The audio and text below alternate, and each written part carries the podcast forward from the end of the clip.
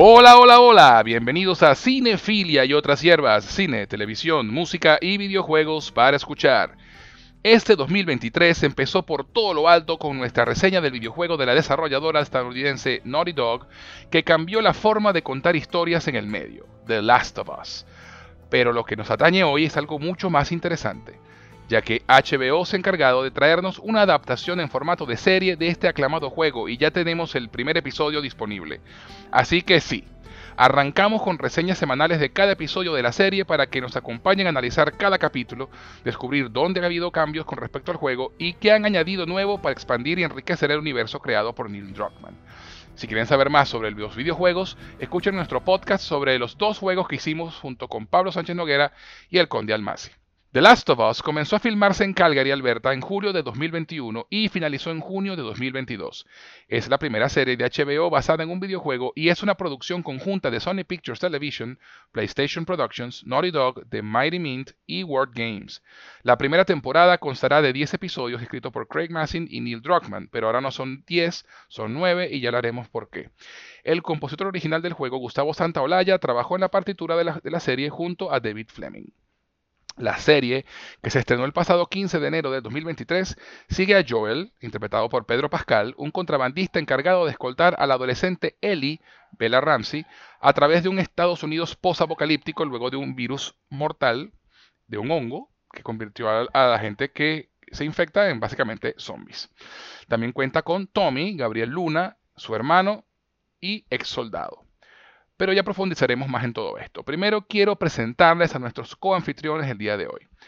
Desde Buenos Aires nos llega el soldado de Fedra, de Cinefila y otras hierbas, el que no deja que nadie salga de la zona de cuarentena, JK Alzaibar. perdón, perdón. ¿Cómo estás, José? Muy, muy feliz de estar aquí, sano y salvo, en la zona de cuarentena, este, donde los infectados solamente los vemos este, ¿sabes? A, lo largo para practicar tiro al blanco. Y eso. Esto es, esto es un sueño hecho realidad para mí, pues. Y curiosamente no un sueño que tengo desde hace mucho tiempo, pero ya hablaremos de eso más adelante. Estoy muy contento de estar aquí con vos como siempre. Qué bueno, qué bueno. Gracias por estar, mi pana. Cabe acotar que JK será quien me acompañe semana a semana para hablar de esta serie, pero tendremos a veces invitados especiales. Y hoy es uno de esos días. Desde una locación desconocida, escondido en su castillo y protegido por las luciérnagas, nos acompaña nuestro invitado especial de hoy, el gran Conde Almasi. Bienvenido, Conde. Qué bueno que estás aquí. Muchas gracias, José, muchas gracias. Qué buena introducción, de verdad. Debería contratarte para cuando llegue a un lugar y mira, este soy yo y me... Y, anuncié tu llegada, ¿verdad? Yo también lo he pensado, como que bueno. Sí, coño. bueno, después cuadramos presupuesto, no hay problema. Sí. Muchas gracias. Eh, gracias por venir y acompañarnos. Muy feliz de estar aquí y de hablar de esta serie que, bueno, que, mucha gente tiene años esperando. Así es, así es. Gracias por venir y acompañarnos para hablar de este primer episodio de The Last of Us.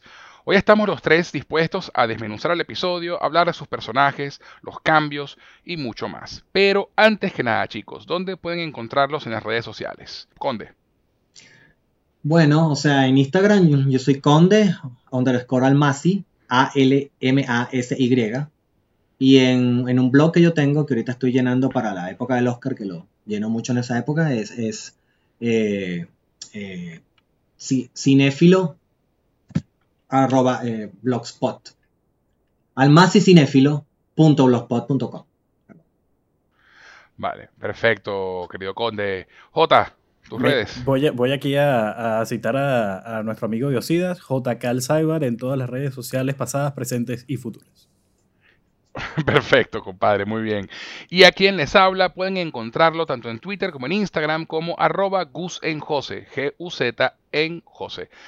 Si nos están escuchando por Anchor, Apple Podcast, Spotify o cualquiera de las plataformas de audio, les recuerdo que también pueden encontrarnos en Evox, donde pueden descargar los episodios y escucharlos cuando quieran. Y adicionalmente pueden encontrarnos en YouTube como Cinefilia y otras hierbas. Si nos están escuchando por YouTube, no olviden suscribirse, compartirlo por lo menos con dos amigos, dejar un comentario y un like. Eso nos ayudará a crecer y encontrar más audiencia. También les informo a nuestros seguidores que Cinefilia y otras hierbas tiene un Patreon, en el cual ofrecemos beneficios adicionales a quienes decidan apoyarnos económicamente. Van a www.patreon.com barra cinefilia y otras hierbas. Adicionalmente, si quieres escribirnos para hacer cualquier comentario, dejarnos un saludo o lo que prefieran, pueden hacerlo al correo cinefilia y otras hierbas arroba gmail.com. Cinefilia y otras hierbas arroba gmail.com.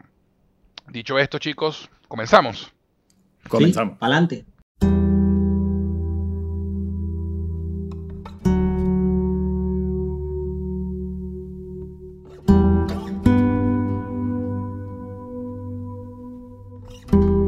Pero, pero, pero, antes de continuar vamos a una pequeña pausa y ya regresamos con la reseña del primer episodio de The Last of Us aquí en Cinefilia y otras hierbas.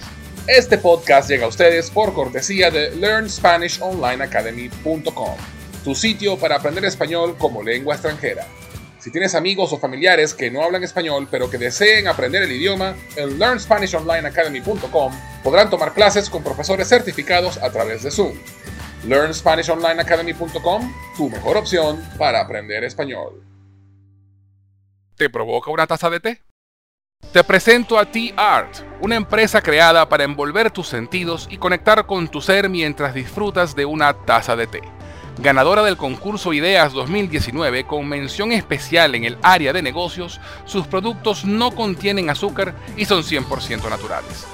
Tea Art ofrece diferentes infusiones y aromas, pero hoy te voy a hablar de Coco Art. Disfruta del profundo sabor del cacao venezolano fusionado con el dulce aroma de la canela, el intenso sabor del cardamomo y la nuez moscada, creando una sensación única en tu paladar, endulzada y aromatizada con la belleza y delicadeza de la flor del jazmín. Deja que te envuelvan sus beneficios y propiedades que elevan el sentirse bien por ser un antidepresivo natural, mejora la digestión y la respiración, lo que ayuda a la salud cardiovascular, aliviando el estrés y la tensión corporal. Puedes obtenerlo en presentación a granel para aquellos que aman infusionar en tetera o en su sobre individual para aquellos que les gusta la practicidad de colocar su bolsita en agua caliente y listo. Para más información y pedidos puedes escribir a somosteart.gmail.com Síguelos en Instagram en arroba somostart. Envuelve tu ser con T-Art. Y si te gustan las buenas historias y nunca has tenido el tiempo o la voluntad para leer los libros clásicos, tienes que visitar el canal de Audiolibros con Pablo en YouTube. Ya se encuentra disponible La Isla del Tesoro de Robert Louis Stevenson, Las aventuras de Tom Sawyer de Mark Twain, Drácula de Bram Stoker y se está publicando el libro Un capitán de 15 años de Julio Verne. Lo mejor de este canal es que es completamente gratuito. Además, podrás conocer al narrador, ya que le puedes ver la cara a Pablo mientras él te lee el libro y puedes seguir el texto en pantalla, ya que lo verás marcado con el cursor. Audiolibros con Pablo en YouTube es definitivamente una opción excelente para mejorar tu nivel de lectura con libros clásicos en español. Próximamente vendrán más libros en su canal, así que búscalo, visítalo, suscríbete y mejora tu nivel de español disfrutando de clásicos de la literatura. Señoras Frikis es el podcast de humor y nostalgia sobre juegos de rol, cine, televisión, cómics y música que nadie había pedido. Cada mes, tres muchachas que pasan la treintena se sientan a la mesa para contar batallitas y hablar sin criterio de temas frikis desde un punto de vista desenfadado e irónico. El programa está disponible en Evox, Apple Podcasts, Google Podcasts, Spotify y en su web www.señorasfrikis.com. ¿Qué esperas? Suscríbete y conviértete en un hashtag Nieter.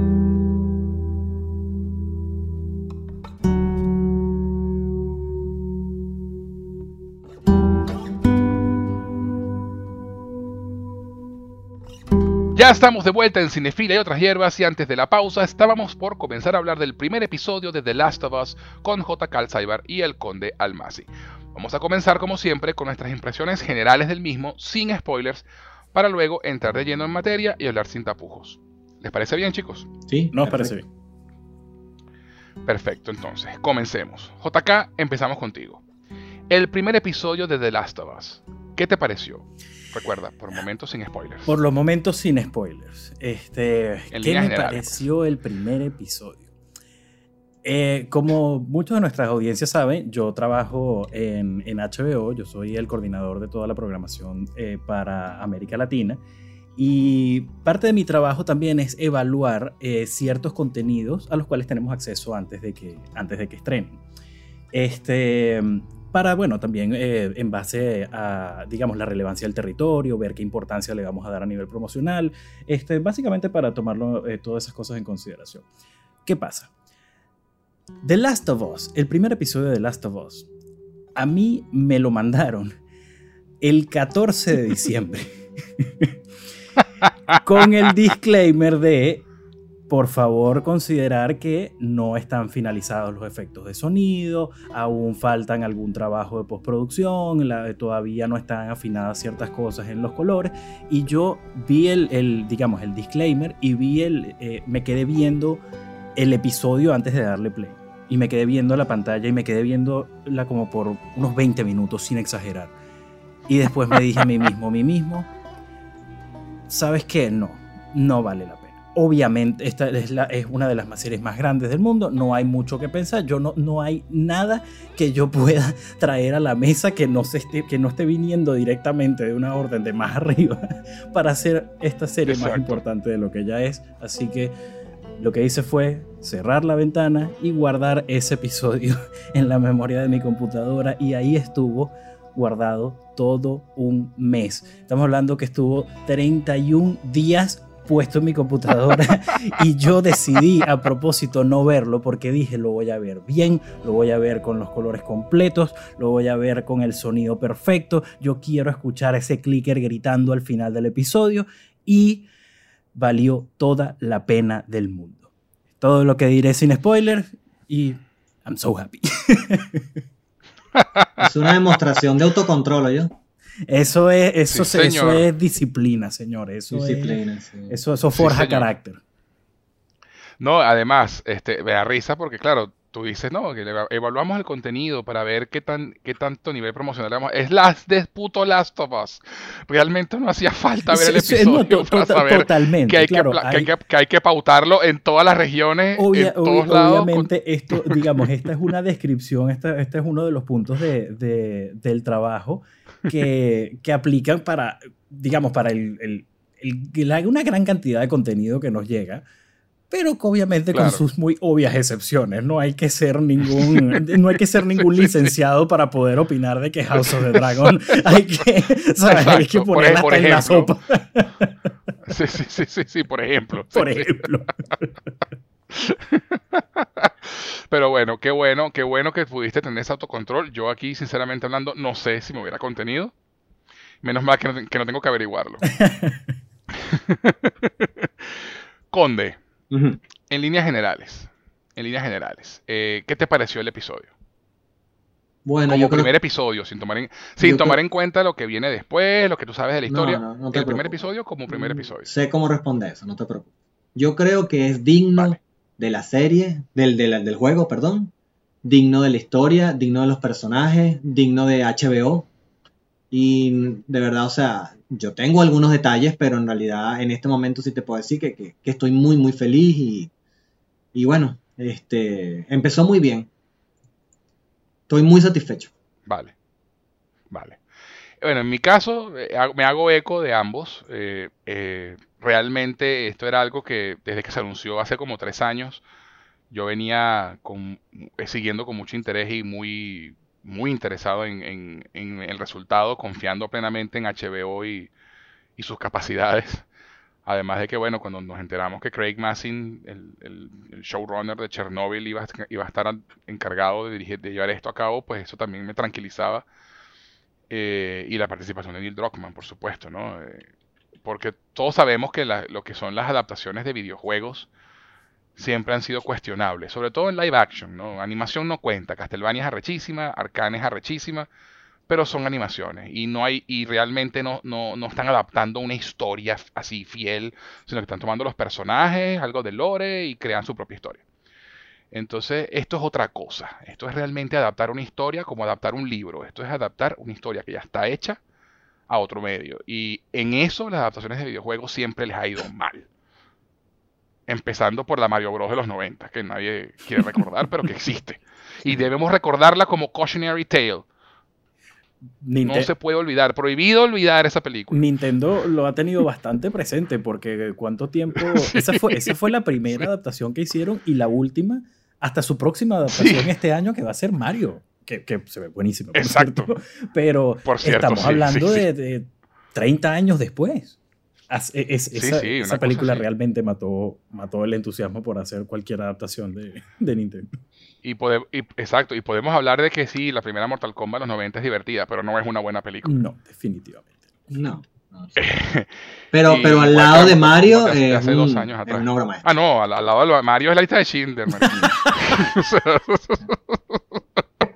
o sea, por supuesto. Pero, pero es eso, ¿no? Eh, siempre la adaptación de, videojuegos a películas y, de nuevo, lo siento, Mila Jovovich, yo me tripeo dos de tus películas, pero no. este, nunca han sido consideradas de calidad. Y esta realmente ha roto ese paradigma, había puesto la barra muy en alto, por lo menos, por lo menos en el primer episodio como va. Y si nos guiamos por cómo va, mira, pareciera que, que la cosa va, le va a ir muy bien. Ya veremos qué tal. Pero de verdad, este primer episodio, aplausos de pie. De verdad que sí. Sí. Pero bueno, ya, listo los no spoilers. Llegó el momento. Si no te importa conocer la historia, tú que nos escuchas del episodio sin haberlo visto, o si ya jugaste el juego y realmente no te importa saber los spoilers para convencerte de ver la serie, quédate con nosotros y disfruta. Última advertencia, vienen los spoilers. ¿Ya se quedaron los que son? Perfecto. Conde Almasi. Ahora que te quitamos el bozal de los spoilers, vamos a quitarte el bozal. ¿De qué es lo primero que quieres hablar? ¿Qué es lo primero que te viene a la mente cuando piensas en este primer episodio de The Last of Us?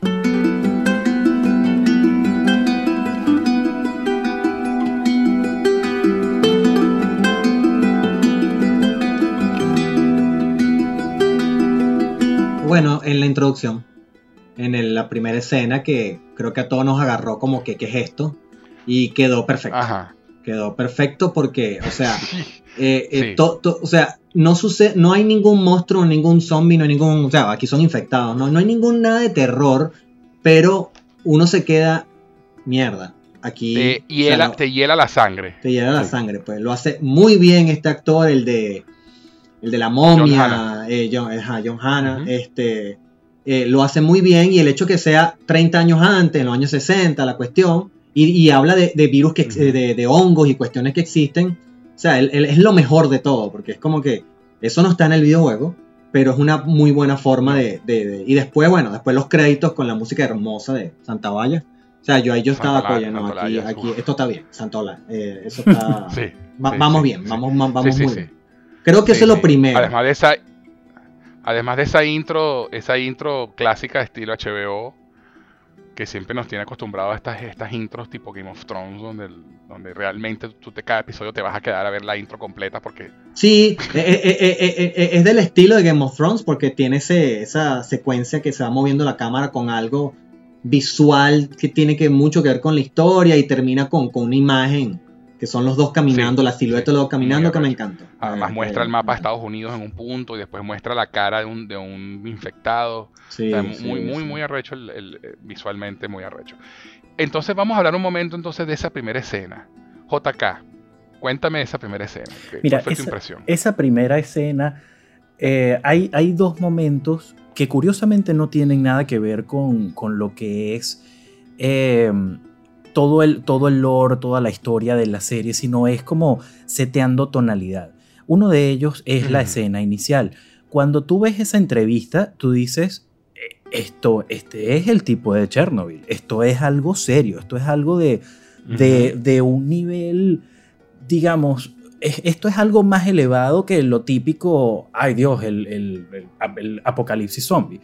Que sí, obviamente eh, The Last of Us lo llevas hasta el más básico nivel y es una serie de zombies, pues. Pero, por ejemplo, yo, yo se lo decía a una amiga eh, que ella me decía, oye, yo, es que a mí no, yo estoy un poco ladillada del tema de los zombies. ¿Veo la serie o no? Mm. Y lo que yo le dije fue, mira, este, el que tú no veas esta serie porque no estás ladillada del tema de los zombies es como que no quisiera, ah, y ella es como súper fanática de Game of Thrones y de House of the Dragon. Y le dije, es como si tú no quisieras ver House of the Dragon porque te ladillan los dragones. No va de eso, eso es contextual. O sea, es chévere, obviamente, es muy de ping, obviamente, pero la historia no va de eso. Lo mismo aplica con The Last of Us.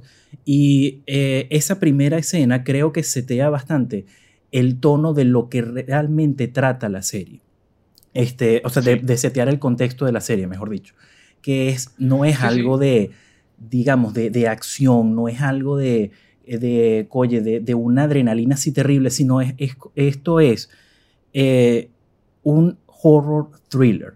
Y me lleva al segundo momento que creo que identifica muy bien este, eh, lo que va a ser la serie, que es eh, la anciana desenfocada, la vecina de, oh, la vecina de Joel y de Sara. E, y esa toma, porque no necesitas más nada, no necesitas de, oye, de, de un CGI así enorme, no necesitas, no son técnicas de cámara, tiros de cámara ni siquiera tiene efecto de sonido. Nada, no, no. en total silencio. Sí, y, uno, eh, conversando también, pues no he hecho sino hablar de este episodio por dos días seguidos, después de que, después que se estrenó. Y una amiga de España me decía, es que yo vi este episodio y, y es, como, es como tiburón.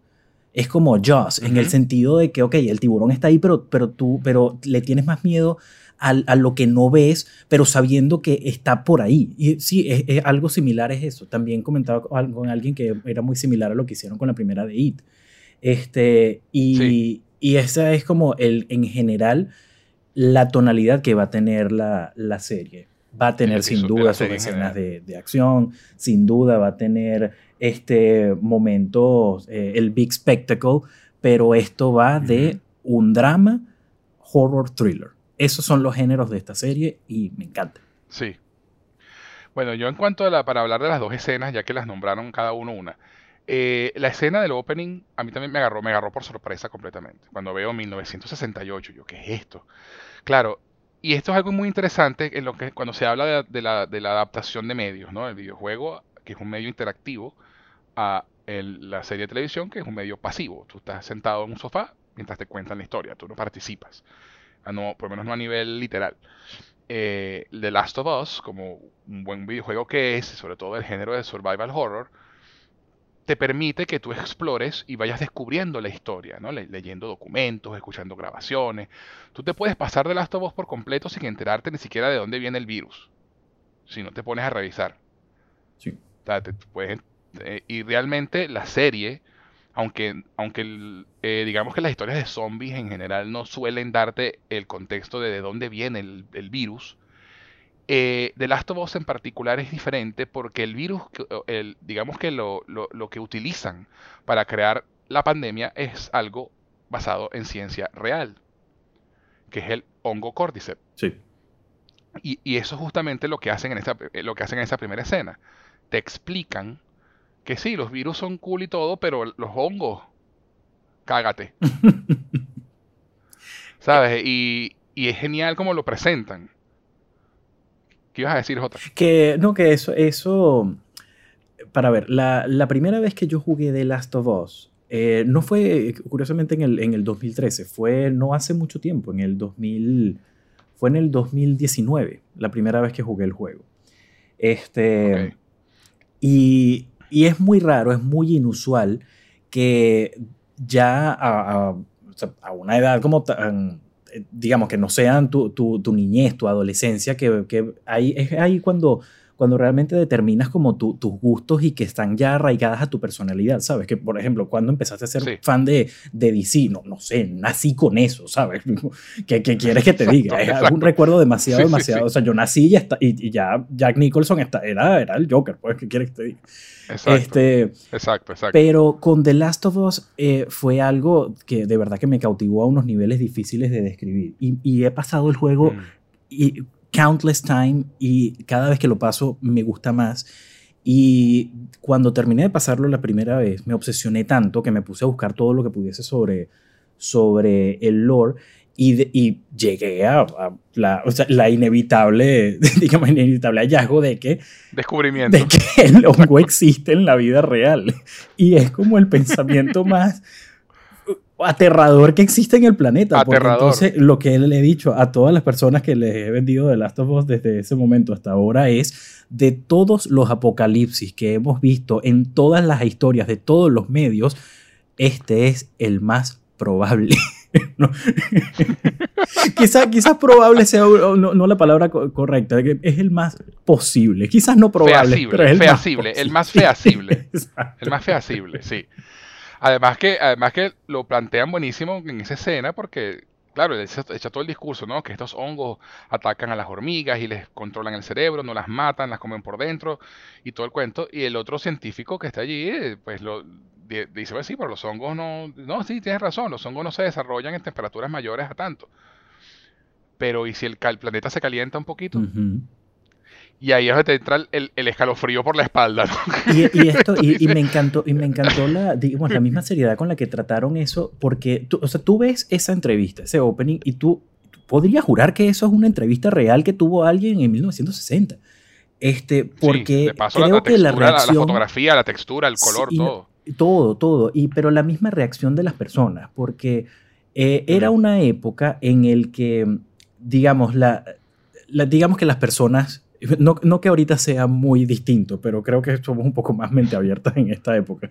Pero las personas... Un poquito más, Un poquito más, exacto. Ha habido pequeños avances desde entonces, pero era una época en el que creo que todas las personas creían tener la razón y creían saberlo todo. Entonces cuando viene alguien y te dice algo así, el entrevistador y la audiencia se lo toman a broma, se lo toman de chiste, como así, ah, este, vete a, escribir tiras cómicas, esto es completamente fantasioso. Y luego eh, el, eh, ay Dios, el, el hermano de Rachel Weisz, la Forever en la este, pasa, pasa a describir de la manera más calmada y sin ser, eh, sin reprochar, sin, sin caer en insultos, sin, sin caer en el... matter of factly. Eh, exacto, este, sin caer en, el, en el, el, viejo loco gritando que se va a acabar el mundo. No, no, de una manera calmadísima te explica las bases científicas por las cuales él cree que esto puede ser posible y que inevitablemente de seguir como vamos, el, la raza humana llegará a un punto de extinguirse por una de estas causas. Y todos en la audiencia y el mismo entrevistador terminan con esa cara de, oh my God. y, los tipos salen todos asustados al punto de que hay esa pequeña pausa, no muy corta, pero no muy larga de silencio, hasta que dice, bueno, vamos a comerciales. Como que, ¿qué vas a responder ante algo así? Exacto. no, no, genial, genial. espectacular. Es genial. Eso, eso me hizo recordar. Eh, hay una serie que es eh, mi serie favorita ever, que es de HBO, por cierto, que se llama The Newsroom. Mm. y eh, esa serie tiene una escena en su tercera temporada en la que entrevistan a un tipo de que trabaja en, la, en una de estas vainas ambientalistas del gobierno gringo.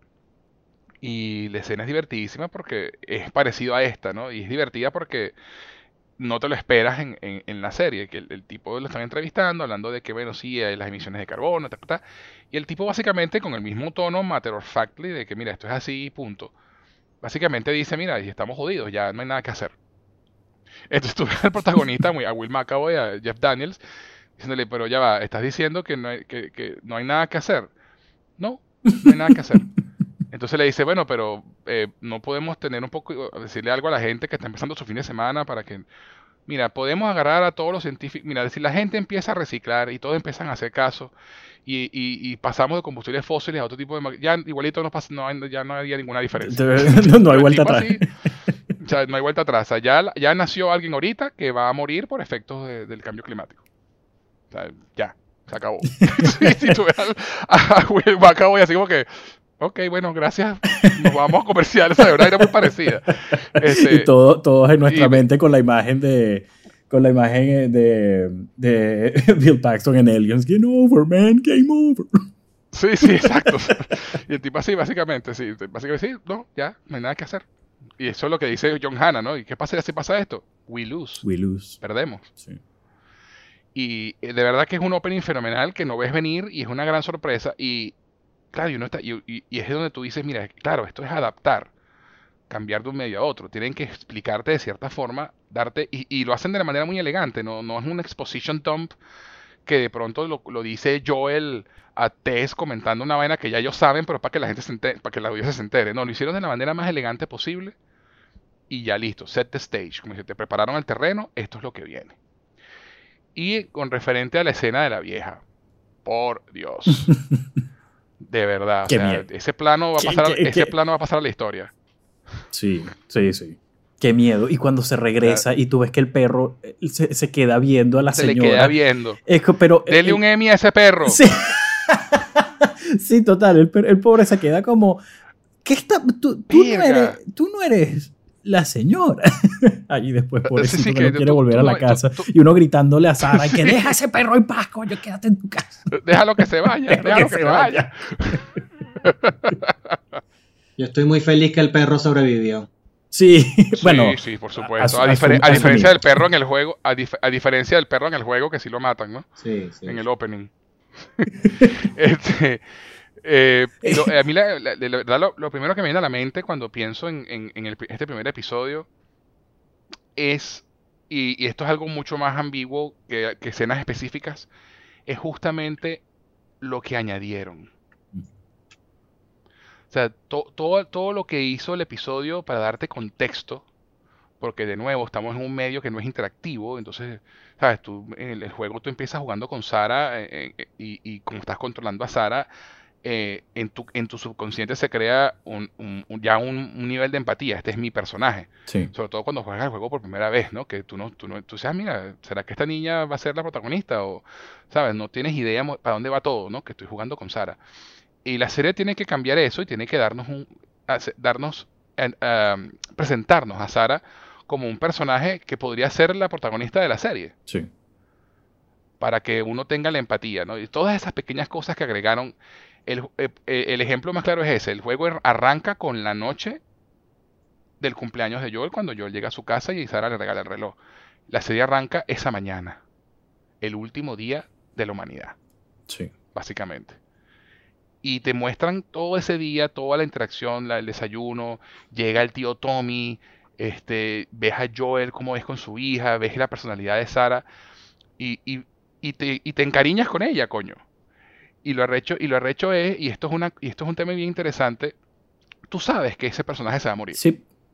Porque tú, porque jugamos el juego, lo sabemos. Igual No, te parte pero el no todos los que corazón ven cuando- la serie jugaron el juego. No tiene que No, tomar no, pero hablo, en- eso. a- a- a- no, no, hablo específicamente de nosotros los, los que jugamos el juego en este momento. Eh, porque mi punto es ese. eh, sabemos que se va a morir. E igual cuando pasa la escena, nos de- se nos parte el alma. Te, te voy a, te voy a decir algo. Yo he jugado, he jugado The Last of Us al, al menos, al menos unas 10 veces. Y creo que jamás me había pegado emocionalmente tan fuerte como en, como en la serie.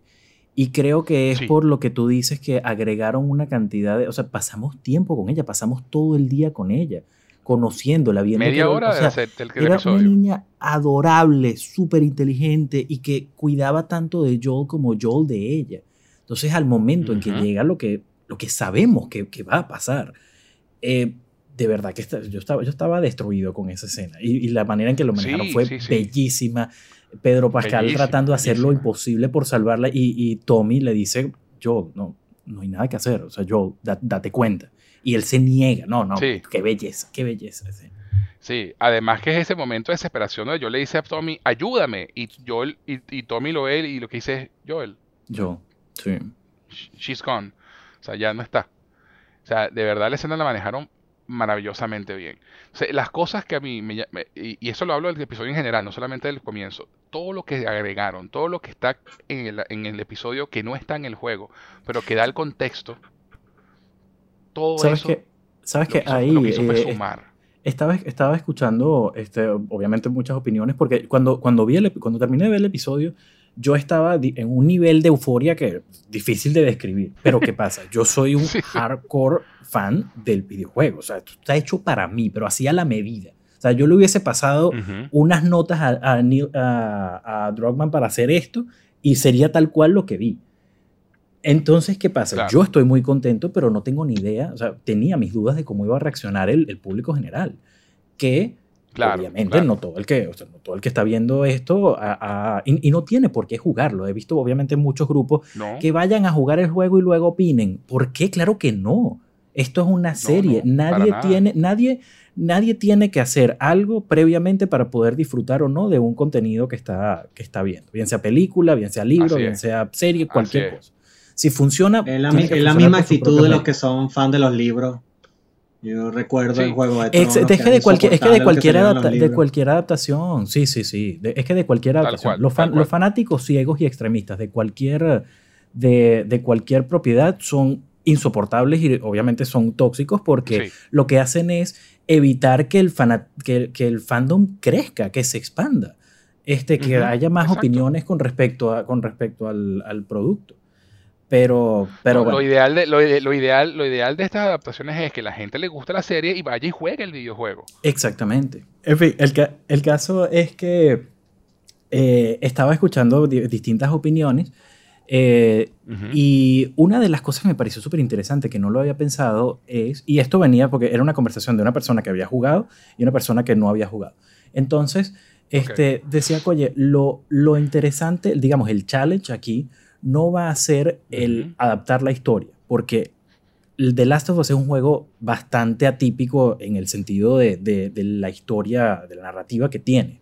Eh, no es un juego, incluso también se ha discutido durante varios años. Es muy cinemático. Es muy cinemático. Y eso también a veces le ha jugado en contra porque muchas personas han dicho, me gustaría tener la opción de, el poder de decisión de hacer esto o aquello. Y, no, mm. y The Last of Us no es eso, The Last of Us no es un open world, The Last of Us no es un, bueno, si haces esto pasa esto y si haces lo contrario se desbloquea otro nivel, no, este, el juego te, dice, siéntate, cállate y coopera, y si no te gusta, apágalo. Este, Entonces, lo, lo, el challenge no va a ser, digamos, obviamente es un, no quiero quitar mérito, pero más difícil va a ser adaptar los momentos en el que el jugador tiene el control, en el que tienes que llegar del punto A al punto B. Y me pasó algo muy curioso que estoy viendo el episodio y yo sé que ahorita viene un tiroteo, yo sé que ahorita viene una misión, yo sé que ahorita tenemos que recuperar las armas de Robert. Y cuando abren la puerta y está Robert muerto, tú dices, ah, caray, bueno, supongo que... supongo que no hace falta. Y esa es la cuestión, no hacía falta. no hacía, no hacía falta para nada. Sí, pero de hecho, ese, ese, ese, comienzo del juego, disculpa que te interrumpa, pero es que es interesante nombrarlo. Ese comienzo del juego, esas primeras tres horas del juego, después que pasan los 20 años, obviamente, es un tutorial. Sí. Es el juego enseñándote a jugarlo. No te pone zombie, no te pone clickers, no te pone runners. Estás peleando contra gente. ¿Por qué? Porque estás aprendiendo las mecánicas del juego. Pero fíjate lo interesante. es una, es una, fíjate lo interesante. es una misión que que no tiene nada que ver con la historia del juego, sino que es un plot point para, para dar paso a que Marlene llegue a la historia y con ella llegue Ellie.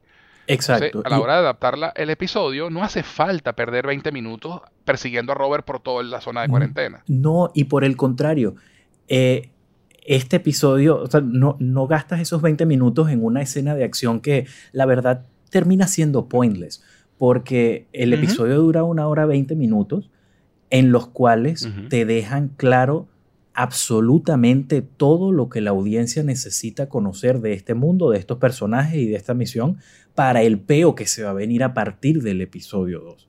Y básicamente yo tenía un checklist de todas las cosas y, eh, en parte, digamos, en parte como fanático y en parte también como con un, con un ojo, digamos, un poco más analítico, pues que a todos nosotros los fanáticos del cine este, nos encanta hacer. Eh, y, sobre todo conociendo la, la, el, material, el, source material, exactamente. Ok, ¿qué necesitas? Si yo le tuviese que decir a una persona de qué va The Last of Us, ¿qué necesitas saber? Ok, necesita entender a Joel, sí o sí. O sea, nosotros no podemos entender, ni identificarnos, ni sentir empatía con Joel si no conocemos la historia de Sarah. Y entonces, ¿qué pasa? y, y, nos dan pana hasta en la madre con la historia con Sarah. Este, pasado eso, ¿qué necesita saber el, el espectador? Ok, estamos en este mundo, este mundo tiene unas reglas, estas reglas son A, B, C, este mundo eh, y estos personajes que ya conociste van a tener una misión y esta misión trata de esto y te dejan como una pequeña, o sea, te dejan una pequeña revelación que no indagaron mucho en eso.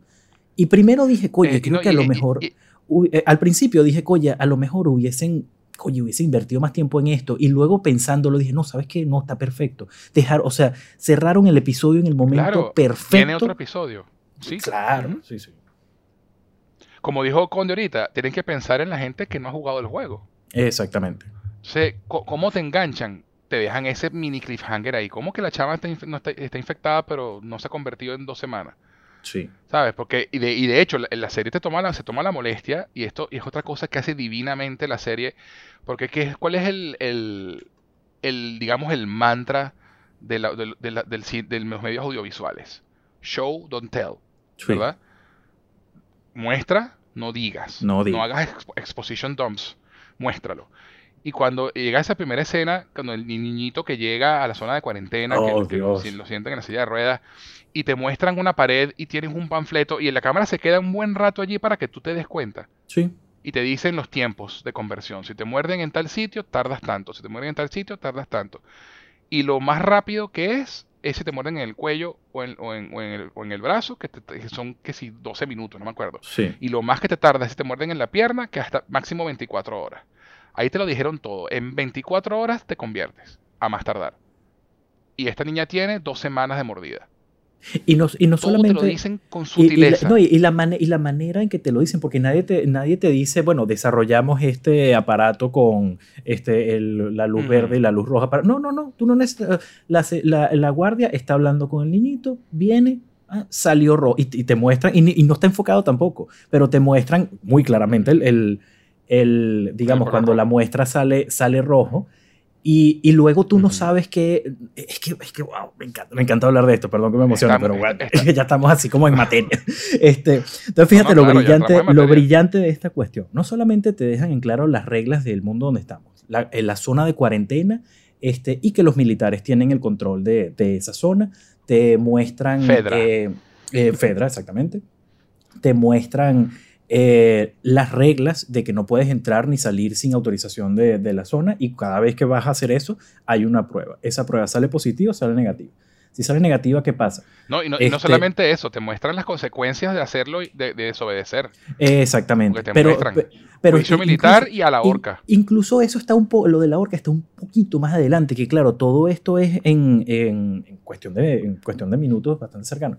Pero eh, cuando la prueba le sale al niño, le sale le- de, de color rojo, cortan a negro y vamos directo a Joel y ven los trabajos que tienen que hacer, como lo, lo que tienen que hacer los civiles, pues por el dinero del momento que son los, los, los trade cards. Las raciones. Este, y cuando ves el cadáver del niño, tú dices, wow, ok, esto es lo que le pasa si la, si la prueba sale, sale positiva. No hay preguntas, Claro. no hay second guesses, no hay vamos a esperar a ver, no, de una, cero. Y sin gastar municiones, no coño madre, inyección, punto. No, no. Y al mismo Chao. tiempo te dan también a, también te muestran lo, lo roto que está, que está Joel, lo, Joel. lo vacío. Sí. Este, porque tiene una Ujú. compañera al lado que tiene que hacer el mismo trabajo que él. Y ella le dice, Joel, yo no puedo. O sea, yo no podría agarrar el cadáver de un niño O y tirarlo niño, al fuego. al- ¿Y qué hace Joel? Joel Ujú. agarra el cadáver del niño y lo tira al fuego. Porque es lo que hay que hacer. Y punto. Eso. Y es A mí me, Eso. a mí me brillante lo que tú dices. impresionó- Show, don't tell. A mí me impresionó Ajá, como con- la reacción de la policía, de la policía no, bueno, de la guardia, de que ella, tú sientes Ajá. que hasta cierto punto se alegra. Sí, sí, sí, sí. O sea, a- Es una boca menos. eh, Es una boca eh, menos. Si lo ves, si lo ves en, en frío. O sea, eh, eh, eh, es un poco confuso, pero yo pensé, oye, pero ya yo vi esa vaina roja. El niño se salva. Este, pero es que lo inyectan tan rápido dicen, y te muestran la broma y yo, ya, ya tú confirmas más adelante, pues. Pero, pero, pero yo estoy de acuerdo con lo que están diciendo. Eh, eh, eh, en el juego te muestran es unos que se escaparon y ellos, o sea, no los matan, lo van a meter preso, le hacen una cuestión, algo así. Tú me puedes corregir que te lo he jugado más, eh, J. J. J. Sí, y de JK. hecho yo lo acabo, yo lo, yo, Eh, yo- lo estoy jugando ahorita otra vez. Y, pero entonces le hacen las pruebas a todos y uno sale, pos- eh, o sea, sale positivo que tiene el virus y se pone a gritar y ahí todos se exponen y lo matan. O sea, la cosa es, mira, tiene el virus ya, nada de vamos a amarrarte, despídete de todo el mundo, No, nada. nada. No, o no. sea, nada. Una cuestión despiadada. No, y lo más, y lo, y lo más arrecho de, de ese momento en el juego es que si tú no lo quieres ver, te lo pierdes. Sí. Porque, eh, y es una de las cosas maravillosas que tiene el juego, ¿no? Que tiene esos momentos de storytelling que están pasando a tu que alrededor. que no son obvios. Como, como tú dijiste, como tú dijiste, si tú no buscas, tú no sabes qué fue lo que pasó. Y eso sobre- se explica, se, digamos, eh, se aprovecha mucho más de esos recursos en The Last of Us 2, que hay toda una historia y todo un lore detrás, eh, solamente escondido en todas las gavetas de Seattle. Sí, exacto, exacto.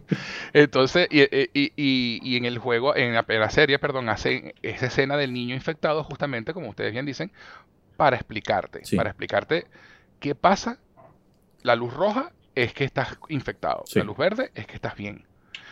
Y claro, lo que dice el conde es muy cierto, la, la expresión de la guardia cambia a un pareciera que por un momento de alivio, porque también es el tema de que si este niño está, está sano, es una boca más que alimentar. Yo, yo, yo tampoco lo vi, bueno, no sé, quizás un poco de, ingenuidad de mi parte, pero yo más bien lo vi como, oye, eh, no sé, se tomó la molestia de sujetarle la mano, decirle, no, vamos a, vamos a hacer solamente una medicina. darle calma, calmarlo, Exacto, es como, por, ejemplo, si, si me preguntas, esa, esa, esa guardia, ¿Was she an asshole? I would say no. no, she wasn't.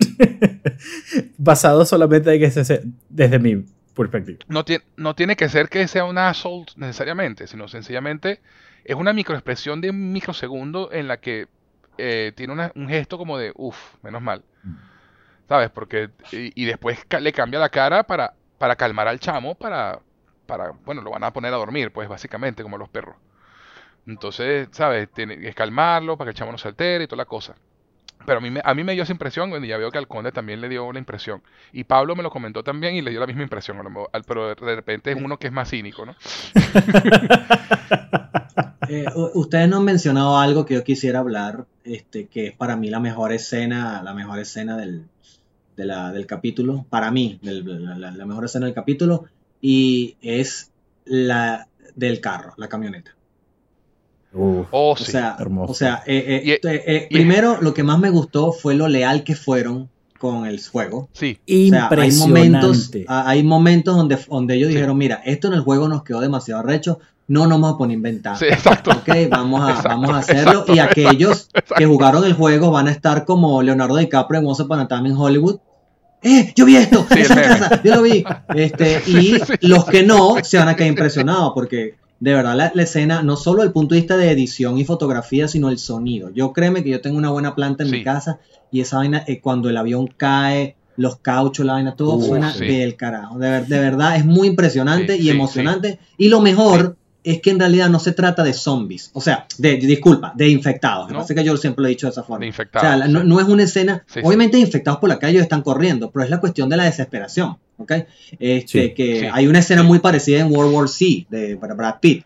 Este, pero aquí el hecho de ponerte todo el punto de vista del carro, de la niña llorando, moviéndose, viendo la casa, coye, ellos llegando a la autopista, pero entonces no los dejan, coye, es desesperante y, y como tú dices, pues un, thriller y, que, y tú estás ahí, tú estás ahí apretando el asiento, oye, qué peo, ¿me entiendes? ¿Qué, ¿Qué, hacen? No sé, o sea, eh, te sientes muy involucrado con todo. Y tú sabes que, que también es, es, impresionante, que eso esa, esa escena, eh, o sea, toda la escena del carro, que es increíble, pero no es una escena que la sueltan así que tú dices, Dios mío, ¿qué está pasando? Hay un building up de todo a, ese, a ese momento. Cuando se, estuvimos todo el día allá y te muestra también lo interesante que era el mundo en el, en el 2003, o sea, sin, sin redes sociales, sin que todo el mundo tuviese un smartphone, eh, que escuchas en la radio, algo está pasando en tal parte, ah, no, qué bola. Luego sale este, Sara y, ves eh, en la parte en el fondo de la tienda todas las patrullas yendo hacia una dirección y luego ves los aviones y como hay un hay un hay un increchendo, hay como una, wow, este, este asunto es más grave de lo que estamos pensando. Y creo que algo así, obviamente no, no, no de la misma magnitud ni de la misma manera, pero yo creo que eso, al menos a mí, me recordó mucho a lo que vivimos con la pandemia recientemente, que, que tú lo escuchabas como, verga, qué bolas lo que está pasando en China. Y qué bolas que hicieron un murciélago, era que van a tan loca. Y uno seguía, bueno, ¿sabes? Este, la, este, bueno, la película que va a estrenar en el 2020. Y bueno, sí, eh, cuando terminó el 2019, bueno, no, que la vaina está burda de grave allá. Bueno, pero eso es allá. ¿Sabes? Eso es en Asia. ahora en Europa. Bueno, pero eso es de, allí, de otro lado del charco. Bueno, pero llegó a Estados Unidos. Bueno, pero eso es arriba en el norte. Ah, caray, llegó a, llegó a Argentina, que es donde estoy yo. Pues como, bueno, eh, ah, bueno, una semanita para la casa trabajando desde allá. Y pumba, tres años de home office. Entonces, entonces creo que fue, realmente fue una escena que, con la que en mayor o menor grado creo que todas las personas que estamos viendo ahorita la serie podemos relacionarnos. Pues. Claro. No, y además que, y hablando a nivel de adaptación también, ¿no? Que eh, la serie sabe cuándo ser fiel exacta al videojuego y cuándo no. ¿No? Sí. Sí. Y, e incluso dentro, incluso dentro de la misma escena, porque fíjate tú que eh, el fake out que hacen con el choque de la camioneta, ¿no? Que en el juego choca, la camioneta la choca otra camioneta y es donde se voltean. Y en la serie hacen eso, pero la camioneta no los choca. Entonces, y, y, esa vaina te descalabra, porque uno, porque uno inevitablemente uno va, ajá, ahorita viene la, ahorita viene la casa incendiada.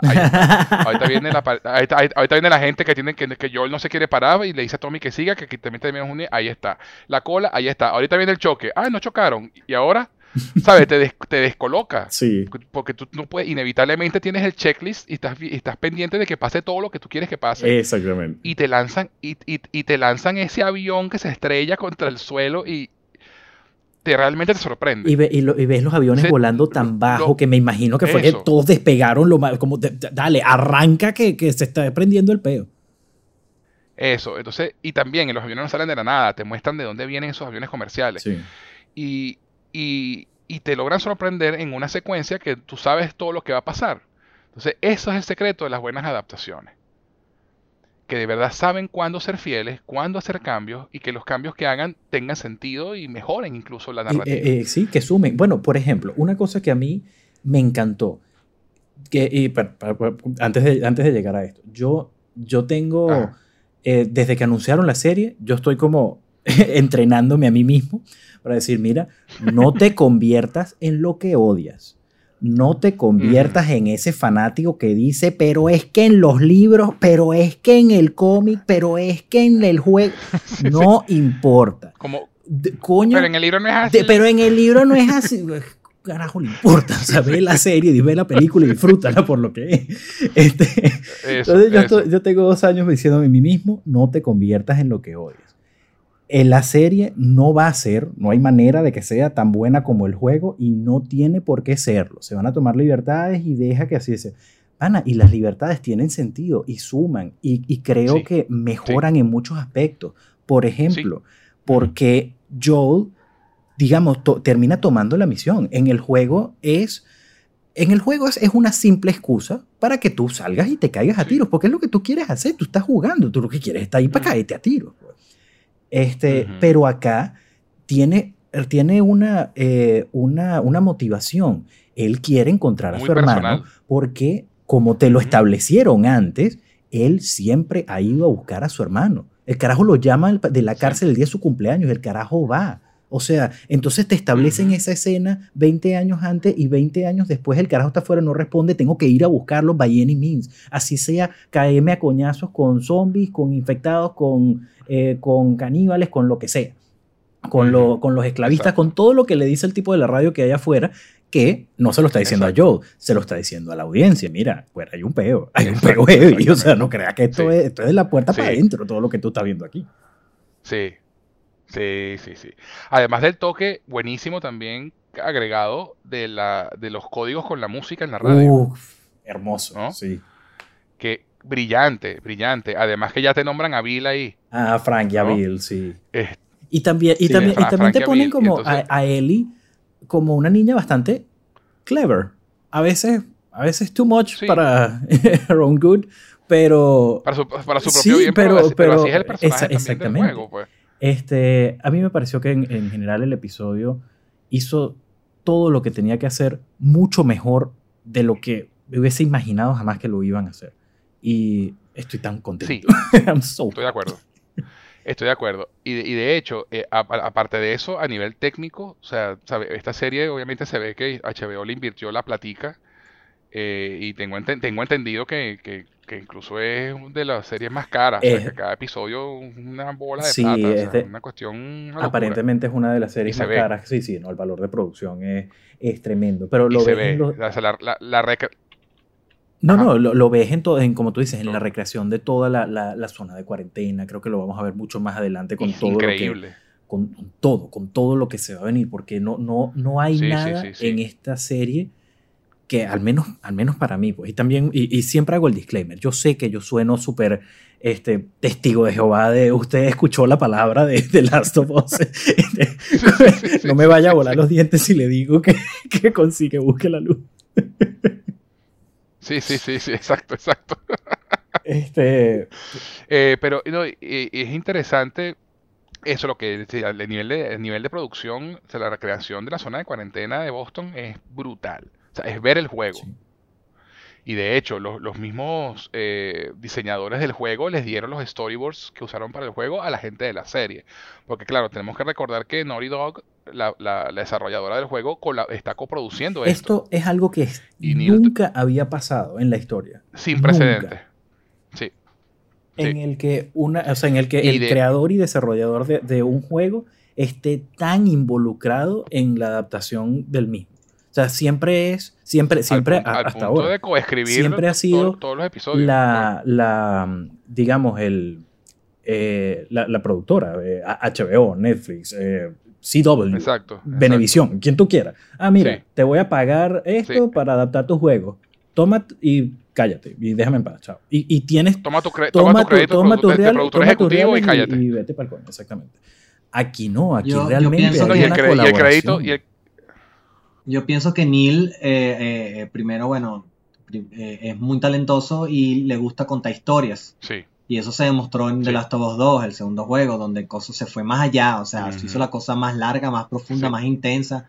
Entonces, él, eh, esto quizás es un, sueño para él, pienso yo. Bueno, yo no sé si han leído entrevistas, no sé qué han dicho, pero él está tan involucrado porque él le tiene mucho cariño a esto y, y, eso es bueno porque entonces se, se, se, unió a un tremendo storyteller que hizo una de las mejores series de la historia, que es Chernobyl. Parece que es una serie demasiado deprimente. es una serie que yo no sé si volvería a ver pero de verdad, o sea, yo me quedé, coye, o sea, eh, que, bien escrita y que bien dirigida y que bien hecha está esta serie y qué objetiva es, ¿sabes? O sea, no cae. Entonces, eh, yo, yo, yo siento que ellos dos, o sea, son una buena unión. Eh, sí. ¿Cómo no? Este. Yo tengo algunas críticas personales, ok, del capítulo. Adelante. sin ser hater y con todo respeto para un fan. Yo, también, o sea, como tú, JK, yo soy fan también, yo platiné los dos juegos en el PlayStation, lo he jugado al menos cinco veces los dos. De hecho, cuando jugué el 2, volví a jugar el 1 en fácil porque quería ver la historia. O sea, quería, ¿sabes? No quería eh, eh, caerme a golpe, ni, ahorrar balas. No, no quería ahorrar balas. Yo ya hice esa vaina en súper difícil, que la dilla. Yo lo que quería era volver a sentir eso, esas cosas que el 2 te hace recordar, ¿sabes? Los momentos. Entonces, este, hay algo que, no me, que me tiene un poco nervioso o ansioso. Este, es eh, la progresión del personaje de Ellie. ¿Por qué? Porque Ellie al principio del juego es una niña muy atrevida, muy, muy pila, muy todo, pero es, muy niña.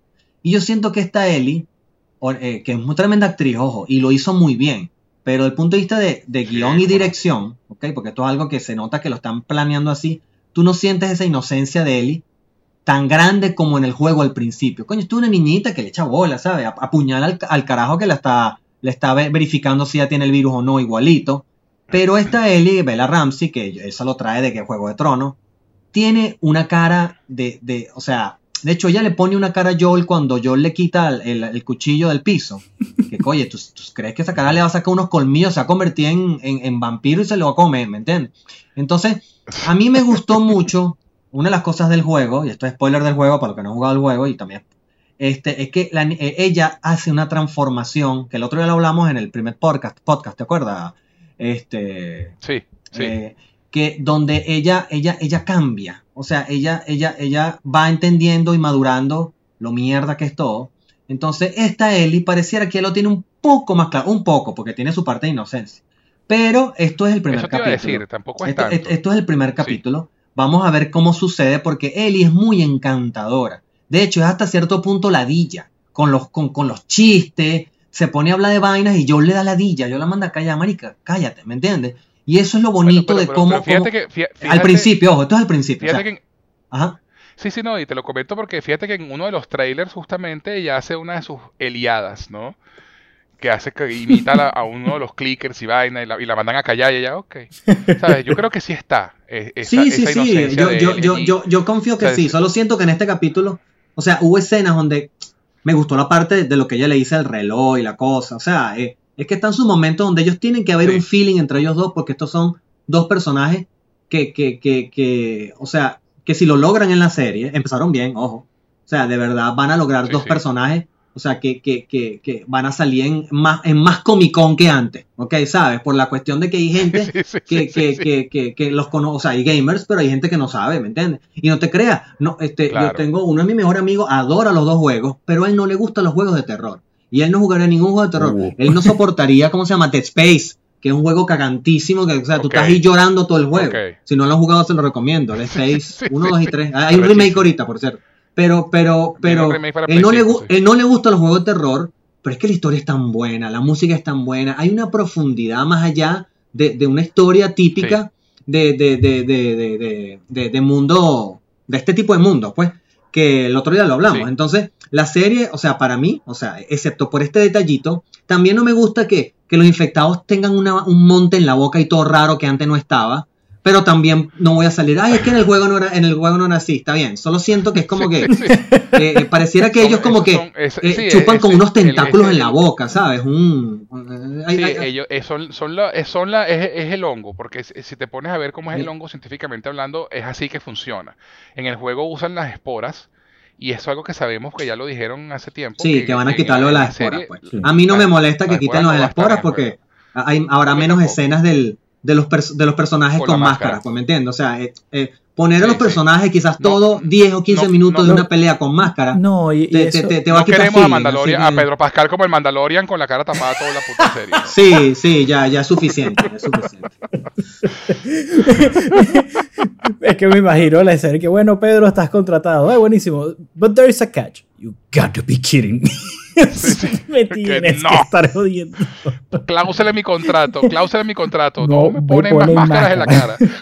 Mira, a mí, a mí lo de las esporas, eh, yo cuando, cuando leí la noticia de que no iban a estar presentes, obviamente hice pausa como, pero ¿cómo van a quitar las esporas? Y después me quedé pensando como, no, sí, las esporas definitivamente son un... las esporas son una... Eh, obviamente son un eh, o sea, te sirven como instrumento narrativo en el juego, pero también representan un... Muy, es muy video sí, eh, sí, representan un challenge para el, para el gamer, como, como nivel. Y eso, y obviamente no es que tú no vas a entrar a un nivel en donde no tengas la máscara, pero este, creo que te setea el mood de que, mira, esto es una zona peligrosa.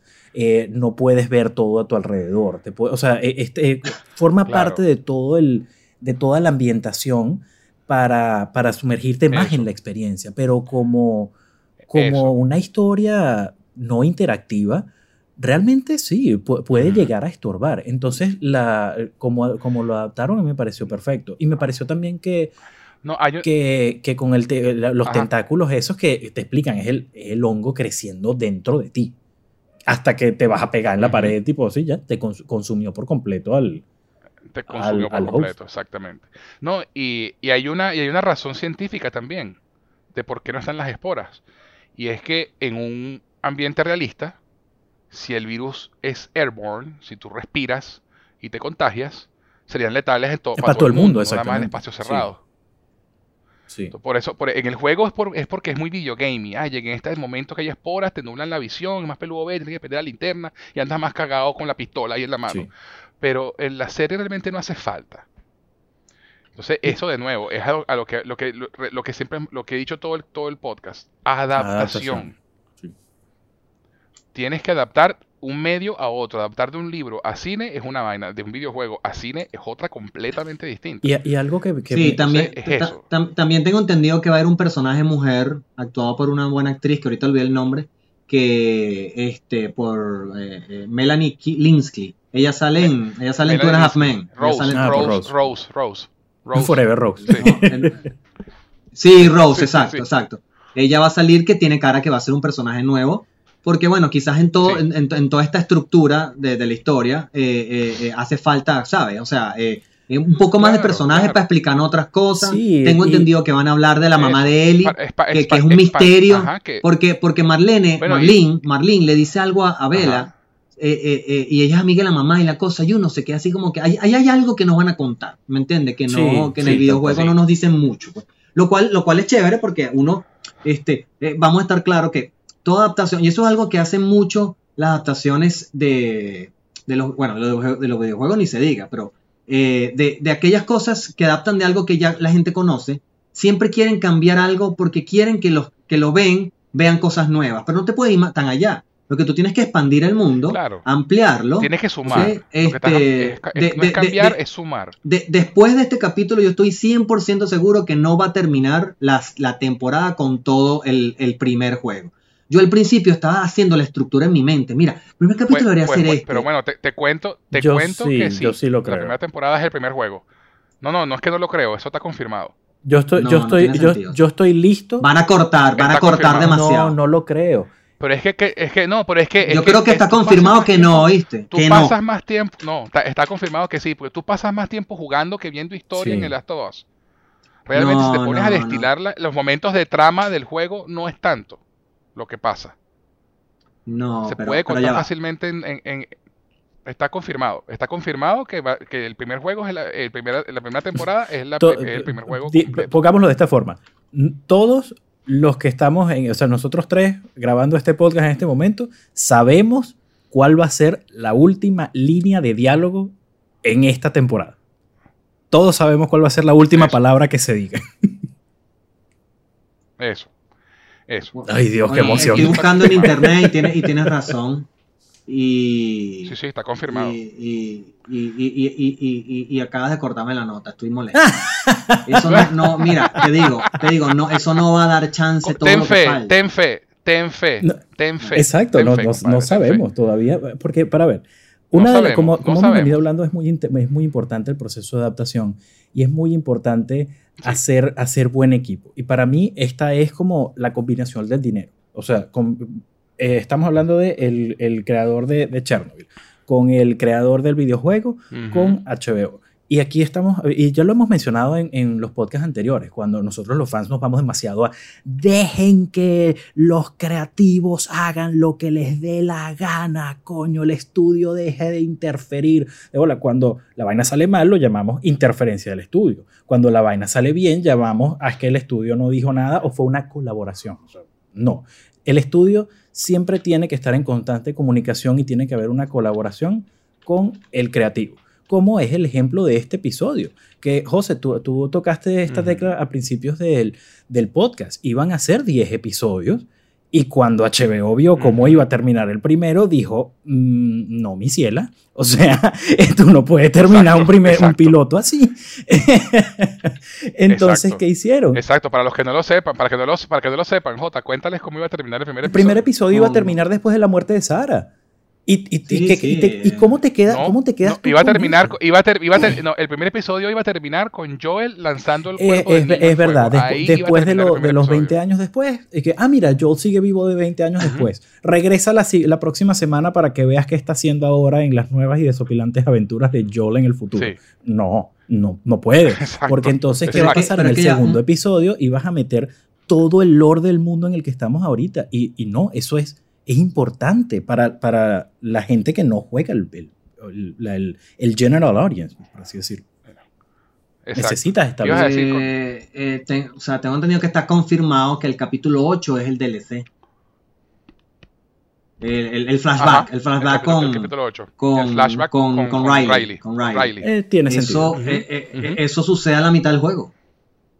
Eso no sucede en ninguna parte del Claro, juego, eso no, sucede en no. un complemento. Exacto, No, eso es un- que es un narrativamente sucede a la mitad Bueno, del juego. narrativamente hablando- Es cuando Joel se hiere y se van para la nieve. Bueno, eso es la, la- mitad del juego. Term- Ya va, ya va. pero eso- Honestamente, pero un flashback- la, mitad un del juego, flashback- la mitad del juego no es. Eso es, al, eso es al, final de, al final de otoño, comienzo de invierno, que es la última parte del juego casi. Es, Es como, el- es como tres cuartas partes en el juego. es- es- la mitad del juego es justamente cuando llegas a donde, a donde Tommy. Bueno, lo, lo que, lo, que, lo pasa es que tampoco lo- las estaciones no tienen, diga- o sea, son Entonces fuera capítulo muchísimo 6. más largo. ¿Me entiendes? Pero es que es eso, no puede ser tan, no hay que ser tan, tan cuadrado con el tema de la estructura, porque es una serie, no es un videojuego. Además, tratándose de un no flashback, realmente te van lo a- puedes poner qué te en van a- cualquier qué te- parte. qué te van a contar. Exacto, si el episodio es un flashback, pu- puedes ponerlo donde sea. O sea, narrativamente hablando, a lo mejor lo- el, el episodio 7, aquí especula uno, pues puede ser el, todo el episodio, todo la, todo, toda la parte de la universidad en otoño. Vamos al episodio 8 que es el flashback y luego vamos al episodio 9 que sería el final. Recordemos que también estos episodios no son de 45 minutos, son episodios largos. Pues ya han salido los, tiempos de los episodios y el más corto dura 45 minutos. Los demás son 70 minutos, 80 minutos que dura el piloto. Sí, depende de cómo, de, cómo, de cómo fluya y de cómo... El momento perfecto para terminar el episodio lo va a decir el episodio en sí. Este, porque este episodio que duró una hora 20, el próximo es una hora normal. Eh, y es lo que decidan... Dura 70, creo, el próximo. Eh, no recuerdo pero bueno, sí. El caso es que lo que, decida, lo que decidan contar en ese, en ese periodo de tiempo es igual que las películas. No, toda la duración o sea, no todas las duraciones le funcionan igual a todas las películas. Está perfecto que Endgame dure tres horas. Eh, está perfecto mm. que, no sé, el conjuro dure dos horas. Está perfecto que Evil Dead dure hora y media, porque es lo que estás contando, es lo que la historia merita. En el tiempo, eh, exacto, exacto. Entonces, este, y, por eso, volviendo al tema de, ese, de esos 10 episodios versus los 9 que son ahora, es justamente por eso, porque combinaron los dos primeros episodios en uno solo, para que no terminara, además que era ese punto, terminaba con yo lanzando el cadáver al fuego, la vaina más deprimente del mundo, nadie va a volver a ver el siguiente episodio. eso fue lo que, eso fue lo que dijo HBO. Eh, me parece bien, me parece bien. Sí, sí, sí, fue acertadísimo. Además que, además que el, el, esa segunda mitad del episodio es donde arranca la trama realmente. Sí. Entonces tú, estás, tú, vas poniendo un, un, epílogo, un prólogo, perdón, del primer episodio y no te, no te están contando a la audiencia que no sabe la historia, no te está contando de qué va la serie. Exacto. Porque, es importante eh, eh, tener en cuenta eso. esa, primera mitad del, episodio es arrechísimo, pero es un prólogo. Sí, eso. Ahí no hay trama. O sea, eso, sabes qué, eso, solo lo, eso solo lo necesitas eh, en términos de, lo que va la, la historia. Eso lo necesitas para entender a Joe, para entender su manera de ser, para entender por qué él, él toma las decisiones que toma. Y, eh, me, y me encantó. Y viene también el comeback de, en, al final de este episodio, cuando, cuando ataca al guardia. Eso es algo que no ocurre en el juego. En el juego son. Eh, eh, son cualquier cosa. Son, son eh, no, no, tienen ninguna, son, ninguna son dos guardias que, que, que, que, ellos matan cuando se forma todo el rollo que Eli lo apuñala. Sí, pero, pero eso, eso, eso estuvo bien porque te, te, muestra, primero un poquito, te adelanta que eh, el, el, peo de Joel mental. Exactamente. Este, otra cosa que no me gustó es la forma que Eli lo vio. Lo vio, lo vio como sádico, como que se, le gustó que él estaba ahí cayéndole a, golpe al otro. Sí. Y, y la Eli del juego no le gustaba eso al principio de Joel. Se quedaba como que Joel, pero bájale dos. O sea, marico, no, no, no, no, no te vuelvas tan loco, ¿me entiendes? Este, aquí hay un cambio que, bueno, que, que, veremos qué tal, pero... Es un cambio pequeño, es, un cambio pequeño. Pero, pero tiene que ver con, la, con, la estructura de, de, Eli que, que, me tiene ansioso, ¿me entiendes? O Joel no, Joel está este, perfecto. De hecho, Craig... Craig Massing lo comenta en una, en en una entrevista, eh, lo de ese momento de Eli al final del episodio, que ella lo ve y, y es eso, ¿no? Eh, ella le gusta. Le gusta pensar que, alguien pueda defenderla así. Porque también te plantean que Ellie la tenían amarrada, encadenada, varios par de días ya. O sea, ella estaba como obstinada. O sea, e, realmente el comienzo de Ellie es muy distinto al del juego, es cierto. Pero, y por eso ya está como cabreada. Entonces te muestran, y, y el juego te lo muestra que cuando Ellie se cabrea, incluso al principio del juego, ella es así. Simplemente que cuando empieza el juego, ella no está tan cabreada. más allá de, me vas a, poner este tipo al lado. A, mí la, la, la estructura... Cuando te presentan... Perdón, perdón, José, continúa. Ajá. No, no, eso, que cuando te presentan a Ellie en, en la serie, te la presentan de otra forma. Te la, te la, presentan ya con, con, con, este cabreo encima. Y, y bueno, te, eso, eso no me gusta. porque una de las cosas que, que, me llegó del juego eh, fue la transform la, fue, la, fue el arco de la historia del personaje de Ellie, incluyendo el 2, porque la Ellie del 2. Claro, pero no eh, hemos, eh, eh, es una cosa. No hemos tampoco de ver la serie. No, no, yo sé. Pero a, mí, a mí, yo, yo, a mí me hubiera gustado que Ellie empezara más inocente, como en el juego. No, a, mí, a mí, a mí para nada, porque fíjate, yo lo veo como. A mí tampoco me molestó. Ellie, Ellie es una persona que obviamente ha tenido que crecer, porque ella nació después de, de todo, de todo este peo. Pues. Entonces ella no sabe cómo es el, mundo real, el, o sea, cómo era el mundo antes, sino que has tenido que crecer en este ambiente de hostilidad. Y, y creo que ella es una persona, y esto o sea, tratando de quitar lo que ya yo sé de, de los dos juegos, eh, Ellie es, Claro. eh, por lo que vimos en la serie, ella es una persona que cree que se las sabe todas y cree que puede contra todo el mundo y simplemente no tiene ni la madurez ni la fuerza física para hacerlo. Y, y me, y me causa mucha... eh, a mí me dio muchísima risa cuando, se le, cuando ella y Joel se conocen y me gustó mucho más en la serie que en el Ah, juego sí. porque ella se le lanza encima y Joel le hace como que te pasa estúpida, como se quítate y, le- y la desarma así, en, o sea, en un 2x3 y Ellie se queda como, que, que acaba de pasar? Si yo lo iba a matar, ¿no? Ubícate, mamita. Y entonces Sí. creo que Ellie Sí. está teniendo como un comienzo muy, muy, a mí me parece súper interesante y, y me parece con, obviamente, eh, algunos cambios en el juego, but at his very core es, es Ellie. Yo, yo no estaba muy contento tampoco Sí. con el cast de, de Bella Ramsey porque obviamente ah, no se parece a él, pero bueno, tratando de, eh, va va- o sea, la- por algo eligieron, vamos a ver qué tal. Y apenas la vimos, que estaba encadenada, que llega eh, la, el soldado de los Fireflies a preguntarle por enésima vez Los su nombre y su. Este, y ella le patea la, la, la- la bandeja. Dije, eso es lo más Eli que he visto en mi vida. Sí, me ganaste. Entonces creo que, Tal creo cual, que con cual. pequeños cambios que puede hacer un tipo de reacción de mayor o menor intensidad en una escena determinada, es Ellie. Es indiscutiblemente el personaje de Ellie llevado a la pantalla de una manera hermosa. pues, Para mí. Sí, al sí, menos. o sea, y, y yo creo, y yo creo, y yo no, yo creo que como, como, como dije hace un rato, o sea, yo creo que la inocencia de Ellie va a estar allí porque es parte de su arco. Sí. Sencillamente, ella tiene su carácter. Ella es una caraja que, que, que tiene, tie- eh, eh, es irascible. Sobre todo porque es una, una carajita de 14 años. Sí. Ah, aquí tiene, aquí tiene cara que es mayor.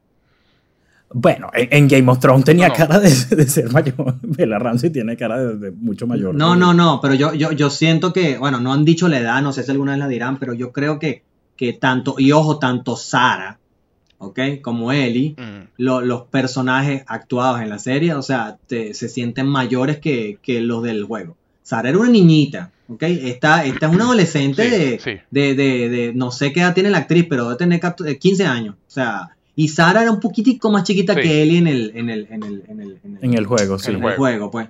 Este, Ellie, Ellie sí te dicen que tenía 14 en el juego. Sí.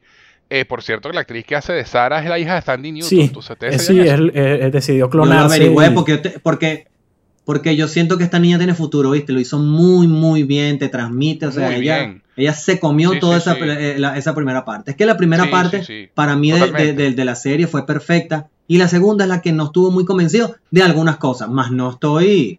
No, simplemente estoy preocupado. Claro, claro, no, te pero, pero ya, ya para el tercer o cuarto capítulo quizás me quede más tranquilo. Este, porque al final es una serie y las series, o sea, podrán Sí. empezar muy bien y terminar horrible. Bueno, hay- Sí. todavía hay gente que, que ni siquiera, Sí, eh, claro. para ellos ni siquiera existe Juego de Tronos la- la última temporada. Este, y con los, eh, entonces, bueno, eh, eh, yo- a, a mí, a mí sí me gustó, más no la- pero sí tiene sus problemas, pues. Estoy right there with you. Eh, eh, el- Sí, yo también. el- el- entonces con la serie estamos, ta- estamos teniendo una tremenda... Y si hay alguien, Sí. ac- bueno, ya, el que llegó aquí ya lo vio, ¿no? Pero el, el que no conoce lo que viene, que se prepare porque esto, o sea, obviamente lo que pasa en la introducción con, con Sí. Joel y la hija es algo muy fuerte y no va a haber cosas así en cada capítulo. Pero esto, esto es una serie emocional que va a jugar con, o sea, una historia emocional que va a jugar con tus sentimientos. Sí. Mu- Sí, mucho más allá de las típicas, porque la- las películas de zombies, de hecho, The Walking Dead, que yo vi las primeras temporadas, hacía eso y tenía sus momentos. Pero este, lo, eh, eh, este en el videojuego lo hace más allá. El otro día lo hablamos en el podcast, pues, más allá de, lo, de las típicas historias, pues. Y la serie, bueno, la serie empezó muy bien. La, la- y- la serie te, te está te- preparando para caerte a golpes a tu corazón, Sí. pisotearlo, echarle gasolina. Y bueno, este. Sí, lo, y lo, lo que, lo que iba a comentar de lo que dice Craig Massin sobre la reacción de Ellie. Eh, cuando, cuando Joel eh, ataca al guardia, ¿no? Porque además ese momento de Joel, de él, porque yo, yo me imagino que Joel se debe haber imaginado durante 20 años creando escenarios en su cabeza de que Donde, pude haber sí, hecho esto, donde él podía aquello. salvar a, a me, Sarah. paraliz- me paralicé a salvar a Sara. Y claro, llega ese momento que le recuerda esa vaina de tipo de never again. Exacto. que, ah, esta El vez se le va ahora sí voy a, voy tomar decisiones distintas. Pues voy a. Exacto. Voy a intentarlo, Exacto. O sea, Exacto, entonces, y, que esa reacción de, de Ellie de que lo ve así como impresionada, eh, y, en el buen sentido, porque de hecho el mismo Craig Massin lo dice en, en, ese after show, que ellos querían crear un paralelismo fuerte con respecto a la personalidad de Sarah y la personalidad de Ellie. Que cuando llega un momento parecido en, en la primera parte de, la, serie, cuando eh, Joel le da con, con la llave tuercas a la vieja para matarla en, cuando la, la noche de la infección, la reacción de Sara es de horror y llorando. Y le dice, la mataste. Pero Eli creció en ese, Eli creció en ese ambiente. Eli no puede tener una reacción así. Entonces la reacción de Eli es, wow, o sea, este, este, tipo, este tipo me va a cuidar, este tipo me va a defender. Y, no, y no solamente eso, sino puedo aprender de este tipo. Que creo que es, algo y entonces, y entonces lo que dice Craig, lo que dice Craig, lo que dice Craig Massing es, ellos querían establecer allí que, que Ellie y Joel son personas que fueron, eh, they belong together. ¿Sabes? Tienen, se parecen más de lo que ellos mismos piensan y cuidado con eso. o sea, ellos están plantando esa semilla allí. Entonces, eso también se puede achacar un poco a, la adaptación de, de, de, medios. Pero a mí me pareció, a mí me pareció que, estuvo, que, estuvo, bien, que estuvo bien eso así, pues. Porque tienen que hacer, de nuevo, es el show don't tell, es, contar sin decir de frente. Entonces yo sí creo que la inocencia de él iba a estar allí y, va, y, se, y, se va, y porque en el trailer, como repito, hay una escena donde te lo muestran. Sí. Este, pero en, ese momento tenía que haber ese, esa, esa reacción, era porque justamente es, la, una, el comienzo de una conexión a, ese nivel, a nivel primitivo, a nivel de verga, este tipo me va a defender y, y wow, o sea, estoy en buenas manos. Porque hay un momento bien interesante cuando Marlene le, dice, no, que yo sé, eh, esto yo sé de lo que, que son capaces. Y él se voltea y dice, ¿de qué son capaces? ¿De qué son capaces estos tipos? Así como que verga. Entonces, en ese momento, él ve de qué son capaces, ¿ves? Entonces, todo a nivel de guion está todo bien hilado. De verdad que y esto, y esto a mí me pareció. A, lo, mejor, porque claro, nosotros aquí especulando y, y diciendo lo que este, las cosas que nos gustaron, las cosas que no nos gustaron, también lo, lo hacemos con una con un conocimiento previo de a dónde va la, la historia y de cómo son los personajes. Claro. Eh, podemos estar hablando en el episodio 9 y, y, podemos estar hablando de eh, lo mal que resultó esta conexión entre Joel y Ellie en este momento, cómo eh, a partir del episodio 2 esto se volvió The Walking Dead 2.0 y que ladilla, y, pero simplemente como inicio, creo que está, creo que está Exacto. mejor. es importante, es importante que quiero, Exacto, yo quiero establecer también esto como regla para, para estos podcasts episódicos porque estamos en una rara oportunidad en el que realmente nosotros, en particularmente nosotros, los que estamos conversando, sabemos para dónde va toda la historia.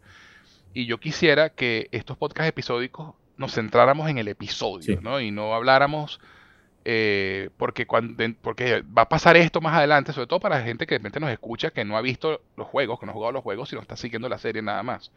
Entonces, eh, centrarnos en el episodio y hablar todos los spoilers del mundo del episodio, pero tratar de no... Irnos más allá. En la medida de lo posible, por supuesto, irnos más allá del episodio en cuestión para, para no spoilear del todo la experiencia si alguien que nos está escuchando pues no ha visto, no ha jugado los juegos nunca y quisiera establecer esa regla que lo debía haber dicho al principio, pero bueno, hemos hecho, hecho, hecho un buen trabajo so far. Sí, sí, no, eh, I'm proud of us, guys.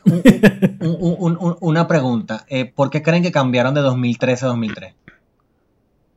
Yo creo que es para eh, mantener el mismo, perdón José, yo creo que es simplemente para, para mantener el mismo periodo de tiempo en el que, bueno, han pasado, fueron 20 años en el juego y 20 años acá, y para que simplemente cayera en el 2023, que es donde estamos ahorita. sin, sin más, sin, sin, pensarlo mucho. Si mal no recuerdo, en el, meramente por eso. El juego. Exacto, yo creo que si mal no recuerdo, el juego está ambientado en el 2013. El, no, el juego está ambientado en 2033. El outbreak, es, claro, pero el Outbreak es el, el, 26 de septiembre del 2013. O sea, ese es el, el día oficial. Y se desarrolla 20 años después, en el 2033. Y el mundo está parado el mundo está parado con toda la tecnología que había, obviamente que ya no sirve, que del, 2003. del 2003. Aquí está parada con la tecnología del 2003. Exacto. Exacto. A mí, yo lo único que este, lamento de eso es que, es que, bueno, ya, pues, eh, José se va a molestar conmigo, pero es que hay una canción del 2013 que usan en el segundo juego que a mí me partió el corazón y no la van a poder usar. Ya, la, el, te- el te- el tema de Pearl Jam. Ya. Sí. ya. Que, Bueno, vamos que es de un disco de Pearl Jam del 2013, casualmente. Que se nota que, que, que Joel Ya. de alguna forma, o sea, vinculó eso con lo que pasó porque fue el año que murió su hija. Entonces, claro, ojo, pueden elegir, pu- pu- pueden elegir otra canción. Lo que pasa es que, eh, eh, así como se nota que hay cosas que ellos quieren dejar en honor a la historia original por el feeling que dieron. Claro, esto es algo de la segunda temporada, no de la primera. Este, del segundo juego, pues. Este, Sí, es van que a tener que aquí tomar una decisión porque juego. Bueno, Eh, no, y Eh. una cosa te voy a decir sinceramente desde verdad, yo espero que haya segunda temporada. Yo Yo, quiero también. ver a Bigot. Yo también, yo también espero. Yo estoy seguro, mira, mira, hay una cosa que pasó con esta serie muy peculiar. Y es que a la mayoría de los las personas que se les envió para que la revis, para que hicieran los reviews, les enviaron la serie completa. No les enviaron cuatro episodios nada más. A algunos les enviaron cuatro episodios nada más. Y a algunos otros eh, outlets les enviaron los nueve episodios. Eso dice mucho de la confianza que tiene HBO en este proyecto. Y, no, y, y creo que Ellos eh, saben hoy, que tienen algo bueno en las hoy manos. o ayer sa- eh, salieron los números oficiales de y es como el mejor estreno. Es el, El, se- el segundo estreno en, en- en 20 años. es el, ha sido el, el mejor.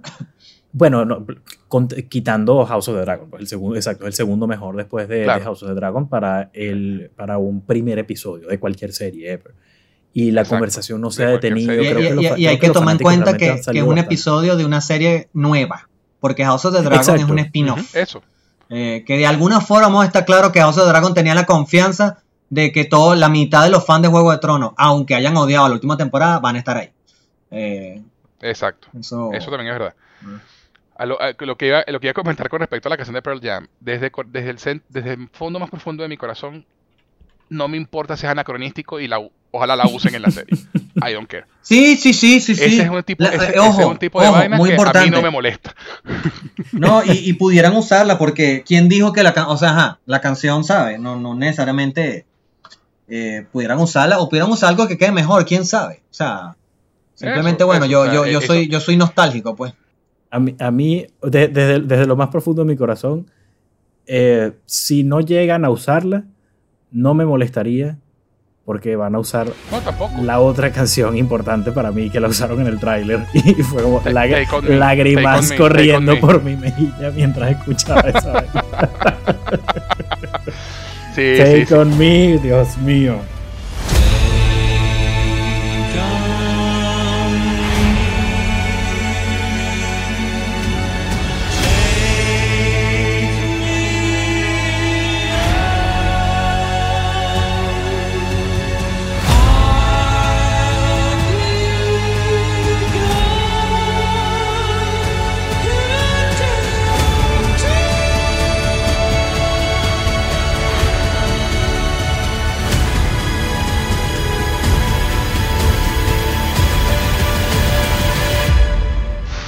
Sí, sí, sí, sí. Cheers, man. Además que acertado usarla en el trailer, por Dios. Uf, increíble. Ese fue un guiño, así que esto- Yo- es un yo- guiño que sabemos que los gamers van a reconocer esta canción y, Eh, saber por, qué- eh, y saben por qué está ahí. sí. Eh, porfa, José, ese tráiler que sale ese pedazo de la canción, porque yo solo vi uno, me lo manda, porque a mí no me gusta ver tráiler de algo que yo ya sé que voy a ver. ¿me entiendes? Como que, ¿para qué? Ok. ¿Para Sí, qué me voy a hacer spoiler? ¿Me entiendes? O sea, Yo como este, editor, ojo, ojo, yo como sea, editor que, traba- que trabajé haciendo trailers, yo disfruto de los trailers como obras individuales, ¿no? Más allá de, de que te cuenten o, o- o lo que sea. Yo disfruto del arte de hacer trailers porque trabajé en HBO haciendo eso, en Cinemax. Y, y yo veo trailers porque me gusta A mí, eh, el, el trailer como, peda- como, como una obra de arte de dos minutos. a mí, a mí no, no me molestan ya lo- los trailers. A veces trato de no hacerlo para las películas de terror, que igual las voy a ver. eh, porque creo que a veces se, se- eso me pasó con, con la primera del conjuro. El, el aplauso. Yo sé que todo el mundo se murió con la cuestión del aplauso, pero eso lo pusieron en el tráiler y fue como, bueno, ya sé que bien. Ya, Sí. ya sé que no está, está Sí, atrás. sí. Este, pero en general, exacto, eh, sí, estoy right there with you, José. Y este tráiler... eh, Yo, yo te paso el belleza. ahora, Conde.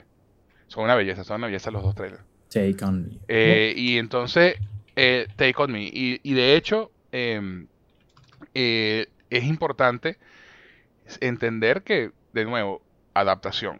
Entonces, mira, si, si, si se quieren ir por la ruta de que, mira, es anacronístico, por la canción existía en el 2003 cuando se acabó el mundo, pues mira, realmente I don't care. si la ponen, fino. Si no la, si no la ponen, también. Este, pero Take On Me sí es importante que esté. bueno, para, para, para, mí las dos son importantes, igual de importantes. Pasa que una, una, Además que a, nivel, a nivel es importante por una razón y otra es importante por otra, ¿no? En realidad. Sí. Exacto, mm. sí, sí, sí. A nivel narrativo, la, el, el, tema de Pearl Jam eh, es, una, es muy arrecho a nivel de, de, los personajes de Joel y Ellie. Sí. Eso es cierto. Pero bueno, ese es el segundo juego, eh, la posible segunda temporada. No sabemos si de repente se fuman una lumpia y la segunda temporada es, algo intermedio entre ambas temporadas para conservar a Bella Ramsey. No sabemos. Realmente no sabemos qué va a pasar. Tenemos que centrarnos en lo que tenemos enfrente. Exactamente. Y lo que... Ahora, ahora, JK, te pregunto a ti. Ya, ya el conde nos dijo algo que no le gustó. ¿Hubo algo que no te gustara de este episodio? alguna cosita que tú que eres Mr. Nitpicky. Mm.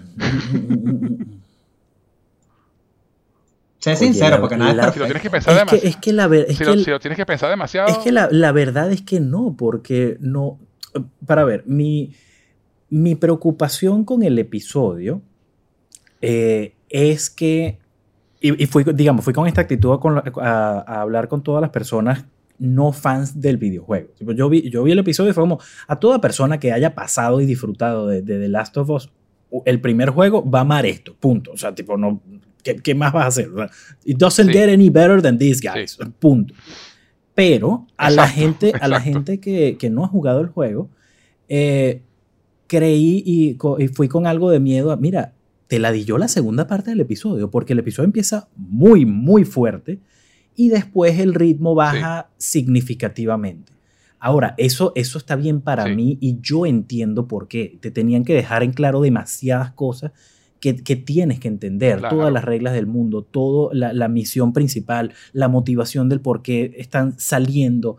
Y, e incluso Ellie, Este, este es el, personaje de Ellie, tuvimos un, un tiempo muy, muy breve con ella. Quizás, quizás me hubiese gustado ver un poco más, pero pero es que sé que lo voy a ver más adelante, entonces honestamente no. No, no hayan, en este episodio no hubo nada que personalmente no, no me gustara o que no entendiera el racional detrás de ese cambio o de esa, o de esa decisión. Así que yo estoy por el cielo. No, no, yo estoy igual que tú, Jota. O sea, de verdad que para mí este episodio fue un 11 de 10. O sea, no, como tú dices, no, mejor que esto creo que no lo hubieran podido hacer. Este, realmente adaptaron lo que había que adaptar, eh, agregaron, añadieron lo que había, lo que hacía falta añadir para sumar, para mejorar, nunca para cambiar por cambiar, siempre fue un, una, idea con el foco es los personajes primero. Y eso para mí, ese mantra, el que trabaje con ese mantra, para mí se tiene el cielo ganado. Sí, total. Los personajes, van los personajes van primero. Y esta serie, por lo menos en este primer episodio, demostró eso. Sí. Por eso Robert y el tiroteo con las luciérnagas no te lo muestran, porque no hace falta. No hace falta. Incluso, incluso eso, a mí me gustó. A mí me gustó que el, capítulo no se concentró en la acción. Ya tuvo un momento de acción apoteósico con el carro. Este, y, y, me gustó que tampoco te muestran mucho de lo, de, lo, de los infectados. La cosa ahí va y nos van a dosificar poco a poco la cosa para ir creciendo. Eso, eso, está bien. Eso, eh, eso. Sí, está bien que, hayan quitado toda esa parte de acción de Joel, de él cayéndose a golpes con mano, eh, eh, eso, eso, hubiera estado de más y hubiera estado muy, muy, muy James Cameron, ¿sabes? O sea, eh, y le iba, y le iba, y le iba a robar acción para divertirnos le iba a robar tiempo de episodio a, cosas más importantes que era establecer, como dijo JK, las motivaciones de Joel, quién es Joel ahora, cómo es el mundo donde vive, cómo funciona la dictadura militar que tiene Fedra instaurada, cuáles son las consecuencias, cómo funciona el, tema con los infectados, cómo, cómo los reconocen, Eli, por qué Eli está, está allí, o sea, todo eso le hubiera eh. poner una escena de acción de 10 minutos le hubiera robado tiempo cosas más importantes. Y, fíjate, en, esta, en, los, en los pocos minutos que salió, Marlene me cae muchísimo mejor en este primer episodio de lo que alguna vez me llegó a caer en, el juego. O sea, por Marlene, cualquier vaina no puede ser. que dato curioso que es la, es, la misma actriz. es la única actriz del juego original que está repitiendo su mismo rol. Porque Ashley Johnson, que es, la, que es la voz de Ellie en el juego, y Troy Baker, que es la voz de Joel, van a estar en la serie en otros personajes diferentes. Ahí sí vamos a, ahí sí todos vamos a estar Leonardo DiCaprio. Bueno, todos, todos, estamos, todos estamos Leonardo DiCaprio cada dos minutos. sobre todo en la primera mitad. Este, pero, este, pero esta Marlene es la misma actriz que hace ese personaje en el juego. Y es el único personaje de Legacy que, repite su propio personaje del juego. Y tienes razón, eh, JK, cae muchísimo mejor. Y La humanizan un poco más, menos, es menos mandona, a pesar de que Además tiene, aparte de tener su momento mandón que me encanta, que mira, si ustedes quieren, si quieren discútanlo, pero les recuerdo que me estoy desangrando. no quiero presionar a nadie, pero guys, come on. Sí, sí, sí, sí, sí, sí. yo la puedo llevar, cállate, tú no tienes una oreja, o sea, deja la ladilla. sí, sí, sí, sí. eso estuvo buenísimo. Have a fucking ear in your fucking face, así que por favor. No, eh, eh, yo, yo siento que ahí, por ejemplo, ahí los pequeños ajustes al personaje de Marlin quedaron mejor. Este, que como siempre, como te dicen, una adaptación quedó bien. Y que, y qué bueno que es la misma actriz. Ojo, la Marlene del juego es un poquito más bonita, pero claro, fue hace 10 años, ¿no?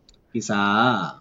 No, y, y, también no es la misma cara exactamente. Sí, sí, porque siempre que adaptan. sí, este, pero eh, la, la, tipa de verdad eh, hace el papel muy bien y también tiene ese, esa, ese, esa, ese momento también que te, que te muestra un poquito más también cómo funcionan las luciérnagas, ¿no?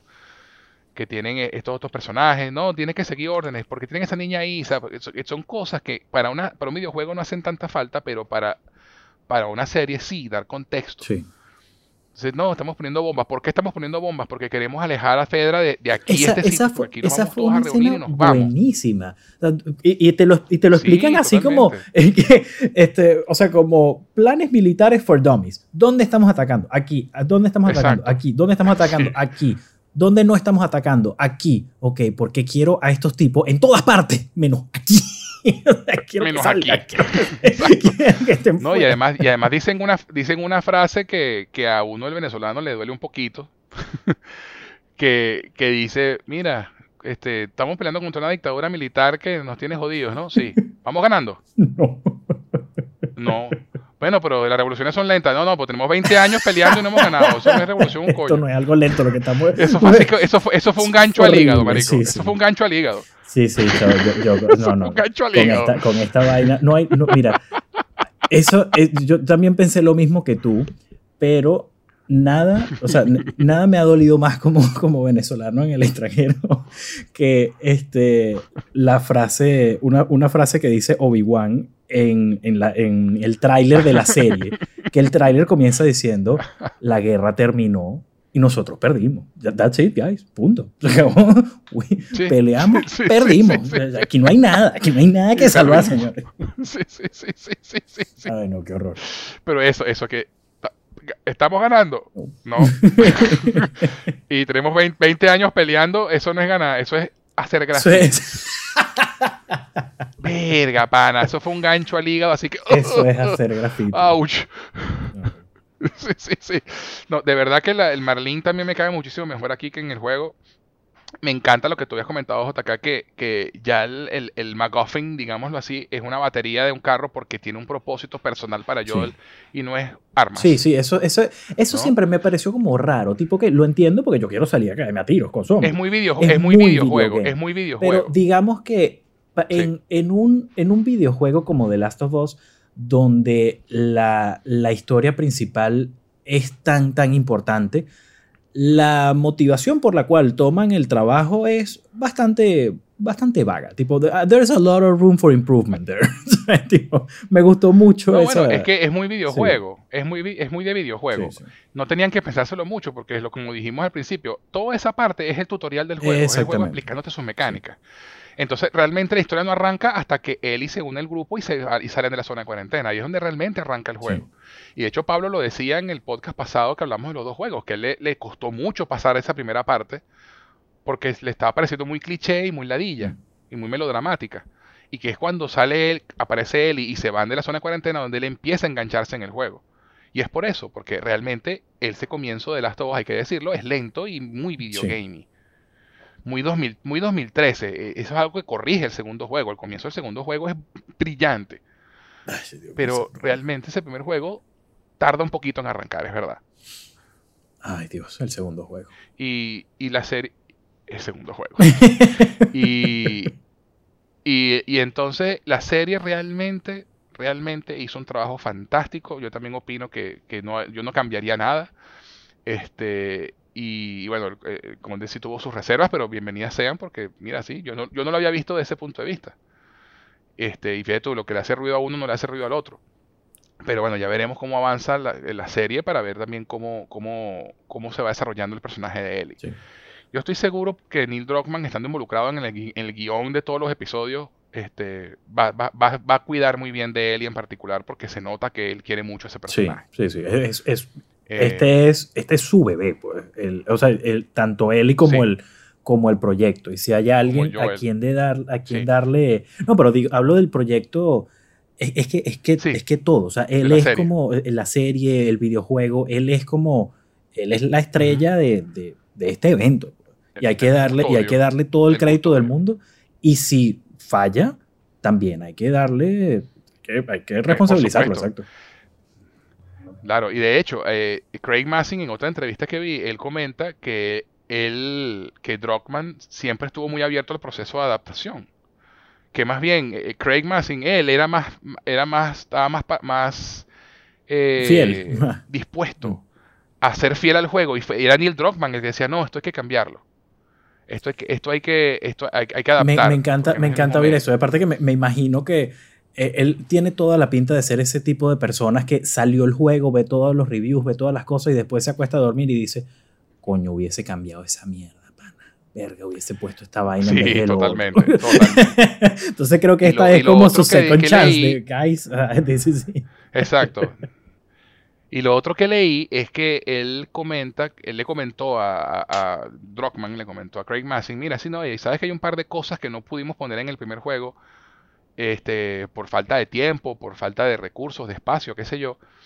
Y, y Craig Massing dice, cuando el tipo me las dijo, yo dije, esto hay que ponerlo en la serie.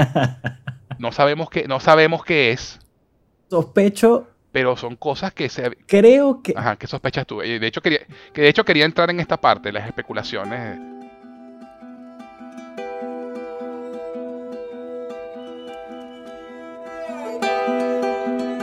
Bueno, les informo que nuestro querido conde tiene compromisos que lo llaman, probablemente algún, algún problema en la corte real, que, lo, que lo mantiene ocupado y tiene que dejarnos por el momento. Así que bueno, conde, gracias por acompañarnos.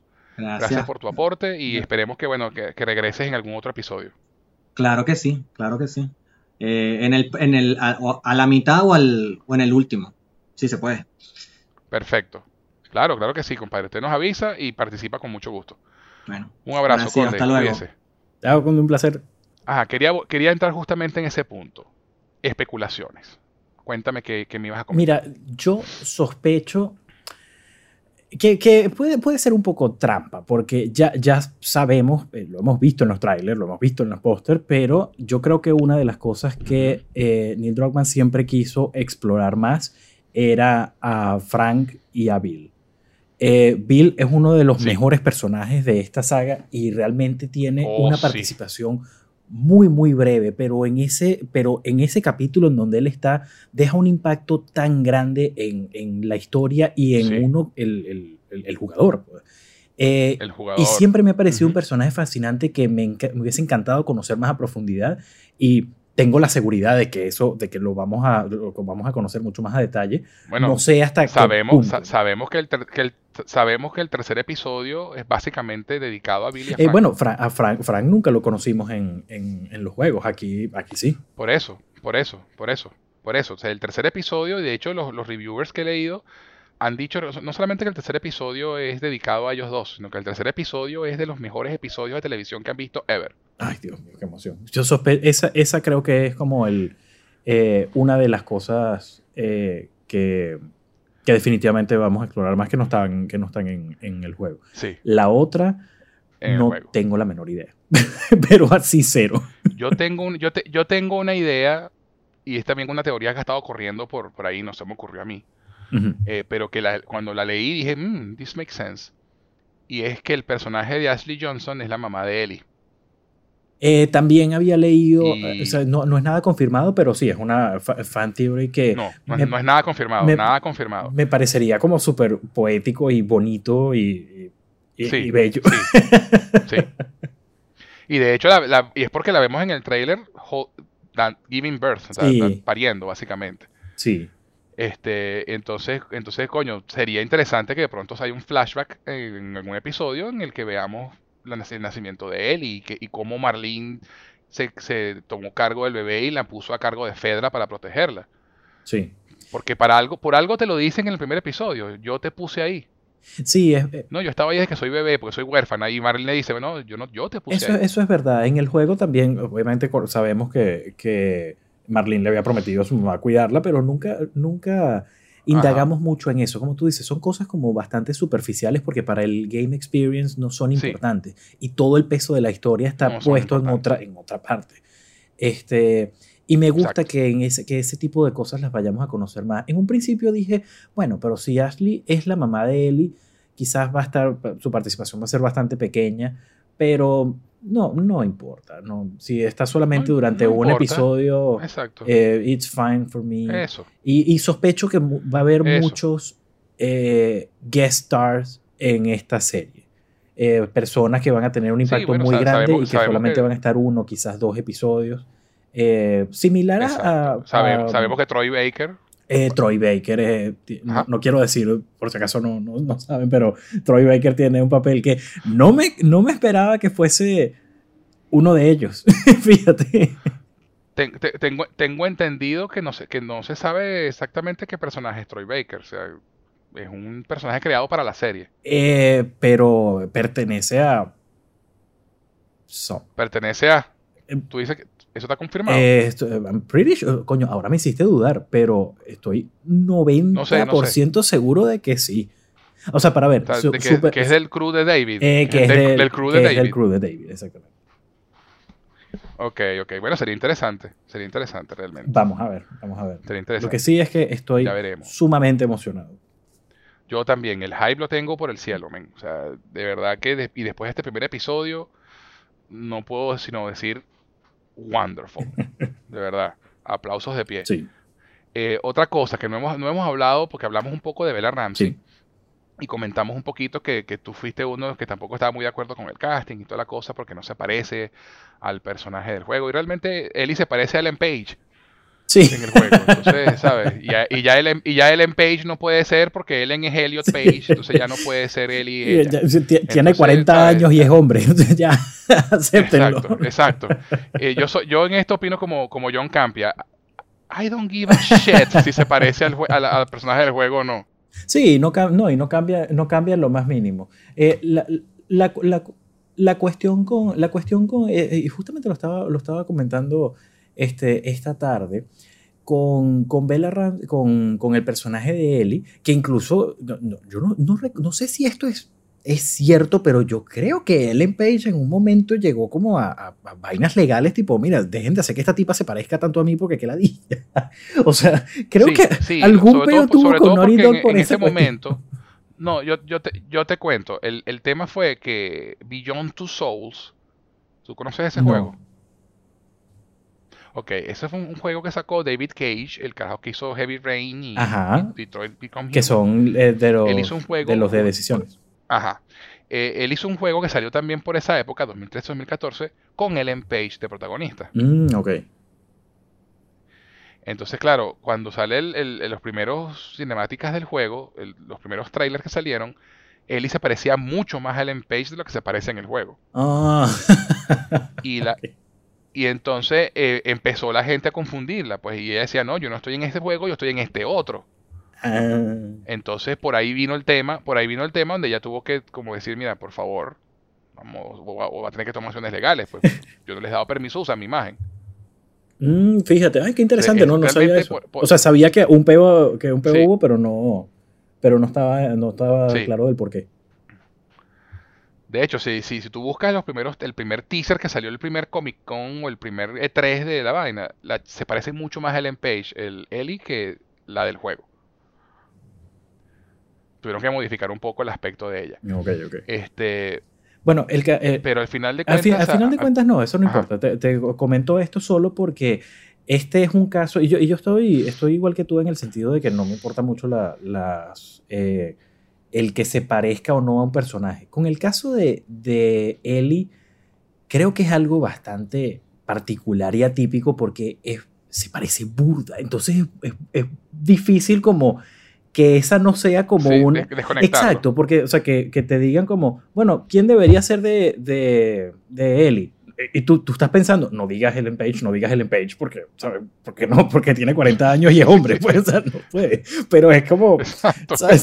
sin haber visto ninguna, ninguna, ninguna audition take ni nada, es como el fan cast de todo el mundo, porque es eh, demasiado es obvio. Lo que te viene, lo que te viene a la este, mente, pues. Y de, eso, bueno, y, pasamos de Ellen Page a Daphne King, porque todo el mundo, cuando salió Logan, todo el mundo se, se las puso de de director de casting y dijo, ay, yo, yo castearía a Hugh Jackman y a Daphne King para hacer de, de Joel y Ellie en The Last of Us. es un genio, por Dios, qué arrecho. la mata del original. A nadie más se le ocurrió. Estoy, seguro que a más nadie se le ocurrió. Pero no, no, lo, lo que pasa es que Bella Ramsey... Eh, no, no es. Claro que me encanta su personaje en, Game of Thrones. Y la verdad es que lo hizo bastante bien en un papel que tuvo en His Dark Materials. Fuera de eso, no había visto más nada. Y la verdad es que no era tan fan de ella como para emocionarme por el cast.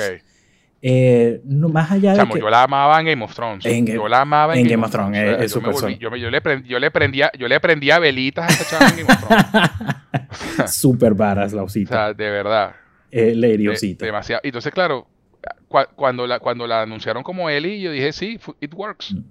A mí fue, fue, Yo dije, sí. fue uno de en esos mi cabeza, castings. En mi cabeza hizo clic. Fue uno de esos castings que fue como, ok, voy a tener que hacer un par de ajustes, pero vamos a ver qué tal. Pues. Sin, sin ánimos de, Exacto. de. O sea, sin ponernos a, a decir qué horror, qué bolas, cómo la. Yo, yo no he visto el casting. Yo no tengo ni idea de qué vio Neil Druckmann en ella que la hizo decir, sí, esta es Ellie. Y, y, para el mejor ejemplo. No, y, acuérdate, y acuérdate, y acuérdate que, que, no solamente es Neil Druckmann, HBO tenía que aprobar. Exactamente. Pero sí es sencillo. Una vez, o sea, esto, y que, que, creo que es la actitud sana que debería tener cualquier, cualquier fan al momento de entrar a algo así, a una propiedad tan, tan, amada de una, de, con tanta pasión, ¿sabes? Mira, no estás convencido. Ok, vamos a esperar a ver qué tal. ¿Y qué pasó? Que a los tres segundos, o sea, el tiempo que tomó cuando pateó la cuando bandeja, pateó la bandeja, la tipa no, la, tipa no había dicho una sola palabra, lo único que hizo fue patear la bandeja, pero al, al momento de patearla, y esto yo sé que va a sonar súper estúpido, pero al momento de patearla, ella levantó la pierna hasta, hasta eh, como hasta la altura así ideal. De la quijada. Verga, pana. Y tú dices, coño, qué carajita tan ladilla como Eli, ¿sí? Ella es Eli, es Eli, definitivamente. Pues, obviamente lo es. Totalmente. Como, A lo mejor eso fue lo que hizo en, la audición y el papel es tuyo. Yo también se lo hubiese dado. O sea, claro, obvio. Exacto, exacto, exacto, exacto. Es que es eso. Los fans tendemos a ser a veces bastante juiciosos con ese tipo de cosas. Prejuiciosos, quiero decir. Mira lo que pasó con Heath Ledger cuando el Joker. ¿Qué pensó la gente? Que bolas, el vaquero gay. Sí, sí. ¿Sabes? Y mira, tú, Kitty. O sea, eh, la gente suele hacer así. Ven a Fleck, Batman, qué bola. ah, mira, toma pues. o sea, eh, a veces hay que esperar un poco. Ahora, no, no pasó lo mismo con Pedro Pascal. Pedro Pascal, yo, lo dijeron, él es yo, yo sí. I, I mean. Sí, yo, yo, yo, también. Yo con también con porque Pedro Pascal tiene, ya tiene mucho más tiempo, ya ha tenido muchos otros papeles y creo que la audiencia ha, ha estado como más eh, expuesta a su trabajo y además que tampoco podemos omitir las obvias coincidencias con su papel en Mandalorian. como, bueno, Pedro Pascal se está convirtiendo en, el, en, el, en, el, padre el padre sustituto de todo niño huérfano. Exacto, exacto, exacto, ¿no? Y, que realmente, o sea, uno sabe el rango, el rango que él tiene y dice, mío, sí, el tipo, he can pull off Joe. Sí, sí. O sea, él, realmente sí, sí puede, sí puede. Y el tipo lo hace fantástico. Y una de las cosas que más me impresionó, igual que pasó con, con Bella Ramsey, el lenguaje corporal de Pedro Pascal es Joel. Sí, sí, total. Es una cosa que no puedo, que no puedo, que no puedo explicarte racionalmente. Era una vaina que lo veía caminar y decía, es Joel. Sí. Sí, porque obviamente es claro, yo he pasado, yo, yo pasé 20, yo pasé 20 horas caminando con Joel en el primer juego. Créeme, yo sé cómo, camina ese carajo. sí, sí, sí. El lenguaje corporal de, de, de, la forma en que se, que se que, camina, la forma en que se para, cómo, cómo coloca los brazos, los hombros. O sea, era una cosa como que mierda. O sea, es Joel. Sí. Sí, sí, eso fue, fue, fue, fue, hermoso. O sea, fue bello ver y, y ver y ver toda esa pero chamo, la escena con Sara, o sea, la escena cuando de la muerte de Sara Oh, sí. es, es, Sí, es sí, desgarradora, es desgarradora y el tipo y diciendo, decía, "I know, ah, eso te iba a decir, I know, know, I know, baby girl, I know it hurts, I know, but I have to do it. Ay, chamo. Tommy, Tommy, y Tommy atrás. con Sí, la sí. ¿no? Y uno así llorando y que no puede ser. Sí, sí, sí. Y Gabriel Luna, marico, igualito a Tommy. igualito. Gabriel Luna, Gabriel Luna me- Hasta la voz. Sí, y, no, y, me y me encantó que tuviesen. Me, me encanta que me eh, aprecié tanto la escena inicial de la vida de ellos antes de que todo El esto el desayuno. Sí. O sea que ya llegó el tío Tommy y llega el tío Tommy y es como, "Y no vamos a desayunar panqueca. Como, marico, dejen de joder con las putas panquecas. Sí, sí, además que no, yo sé que no te gustan, it's for my benefit.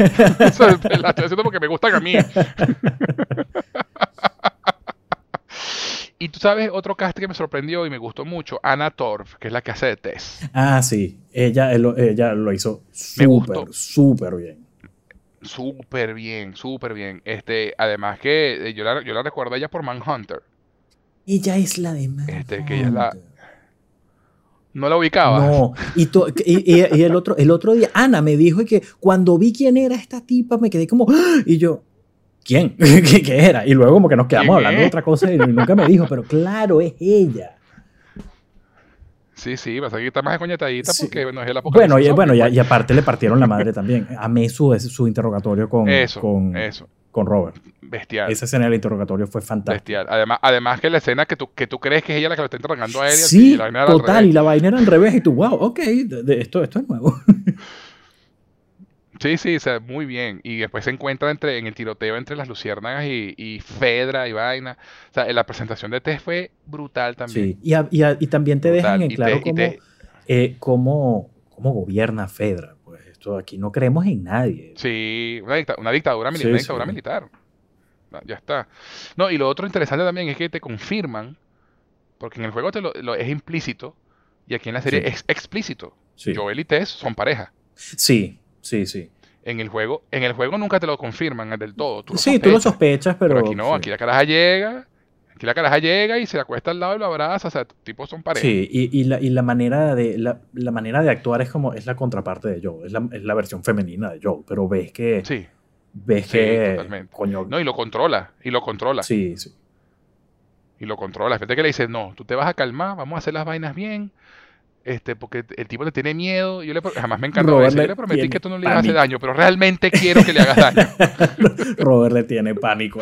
Bueno, le tenía que, que paz descanse.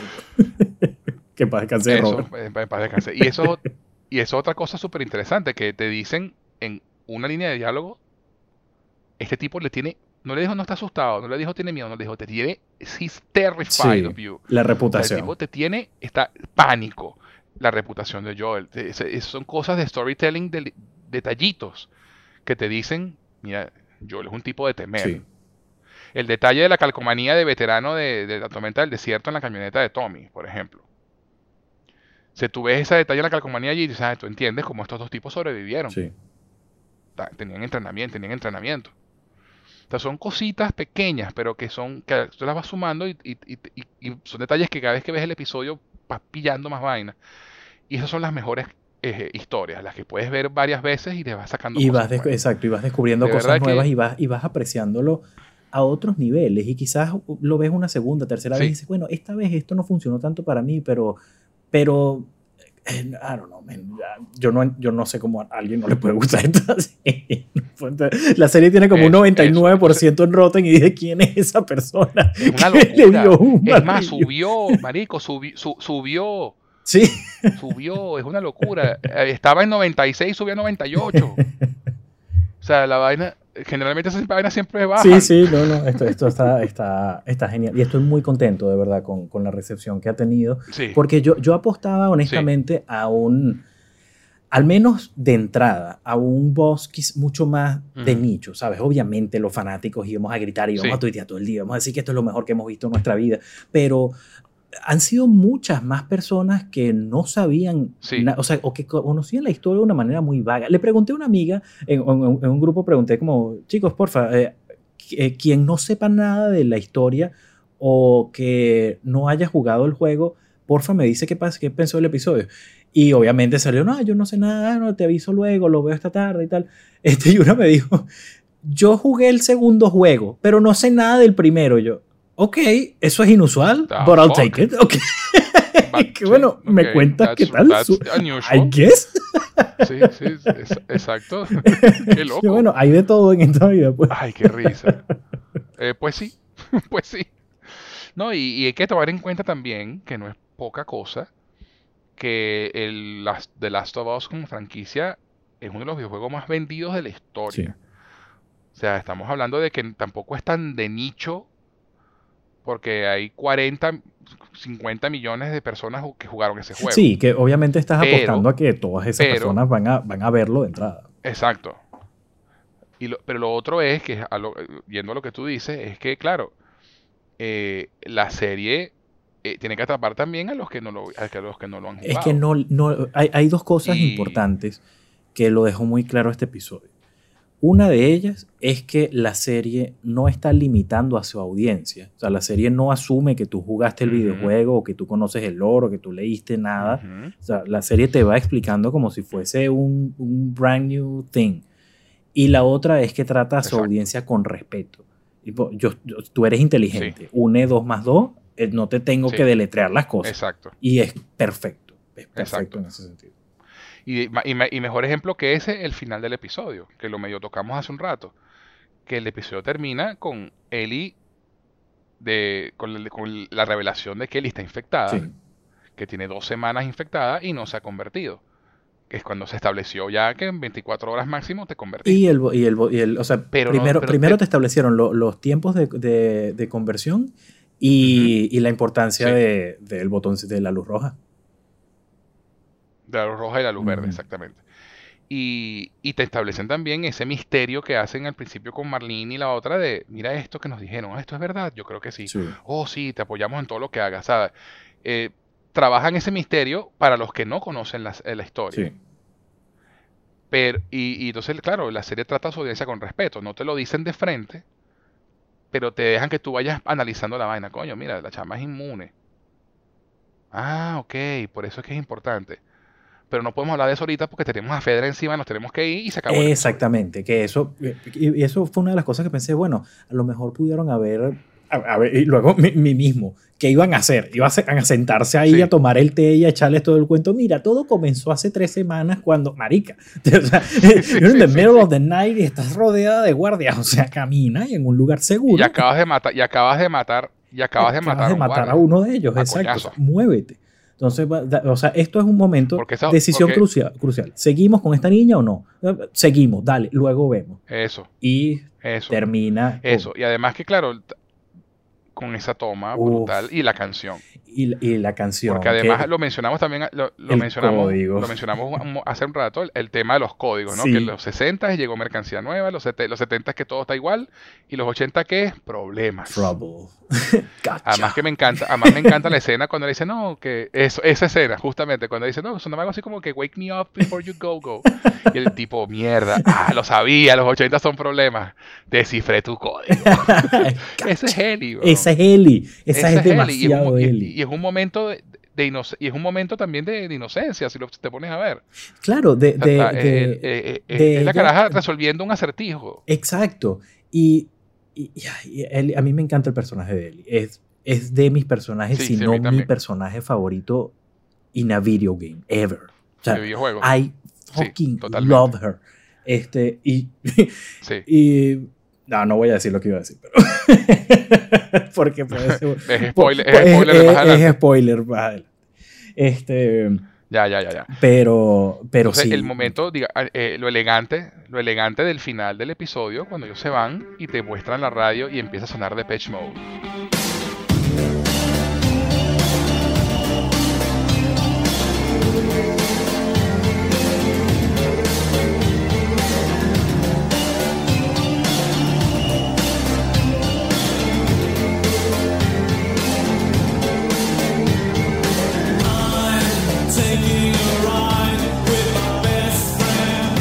Del 86, creo. Acá, del Ajá. Creo que del Bill 86. acaba de decir, hay problemas. Trouble. Ay, y, con- y Trouble. cuando se va alejando esa toma, y obviamente, claro, la toma es el edificio destruido y el relámpago, sí, La zona financiera. pero La zona si financiera. se fijan, yo- yo- la segunda vez lo vi, la primera no, del lado izquierdo. Yo, lo- yo lo vi la segunda también. Oh el my clicker. El God, clicker. sí.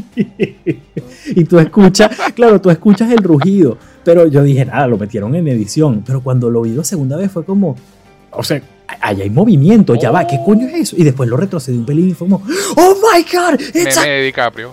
Meme de DiCaprio. Sí, sí. Ay, no, Totalmente. Los pues los de, verdad, clickers- de verdad que el episodio... te- los clickers como, como concepto los clickers. me parecen fascinantes y, y me parecen Sí, verga fucking scary. Aterradores. Sí, y obviamente hay, eh, Sí. porque claro, es un videojuego, hay cosas de, o sea, lo- los, las mutaciones van variando dependiendo de la dificultad del, de- del nivel en cuestión, tiempo. pero para mí son los clickers, o sea, no hay nada que, que me cague más en ese juego que un clicker. Son los más aterradores. Sí. Son los más aterradores, sí. Sí, sí, sí. Y, y eso es otra cosa que las diferencia también de los zombies, ¿no? Que estos realmente no son zombies, son infectados, son controlados, pero tienen diferentes niveles, ¿no?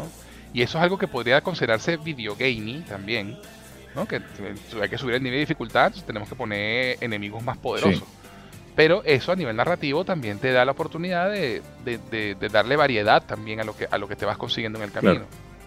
Entonces tienes los, tienes los zombies, los runners, que son los primeros, que son los zombies rápidos de Zack Snyder. Sí, que, to- que, so- que Que son que son que de- depende Son de, lo- pero, pero son, que depende del, del, del tiempo, básicamente del estado sí, de- sí, sí, del, sí. del tiempo de infección. qué tan frescos estén convertidos. Eso. Exacto. Qué tan frescos estén de convertidos. Este, so- que son los zombies, cor- cor- los runners, que son, son bastante torpes, pero son muy rápidos. Luego son los clickers, que son los que se manejan con ecolocación, que pierden la visión porque toda la, la infección del hongo les tapa, les cubre la, la vista y no ven y desarrollan entonces un sonido, se guían por el sonido. Que te hiela la Eh, sangre. después pasan a hacer bloat.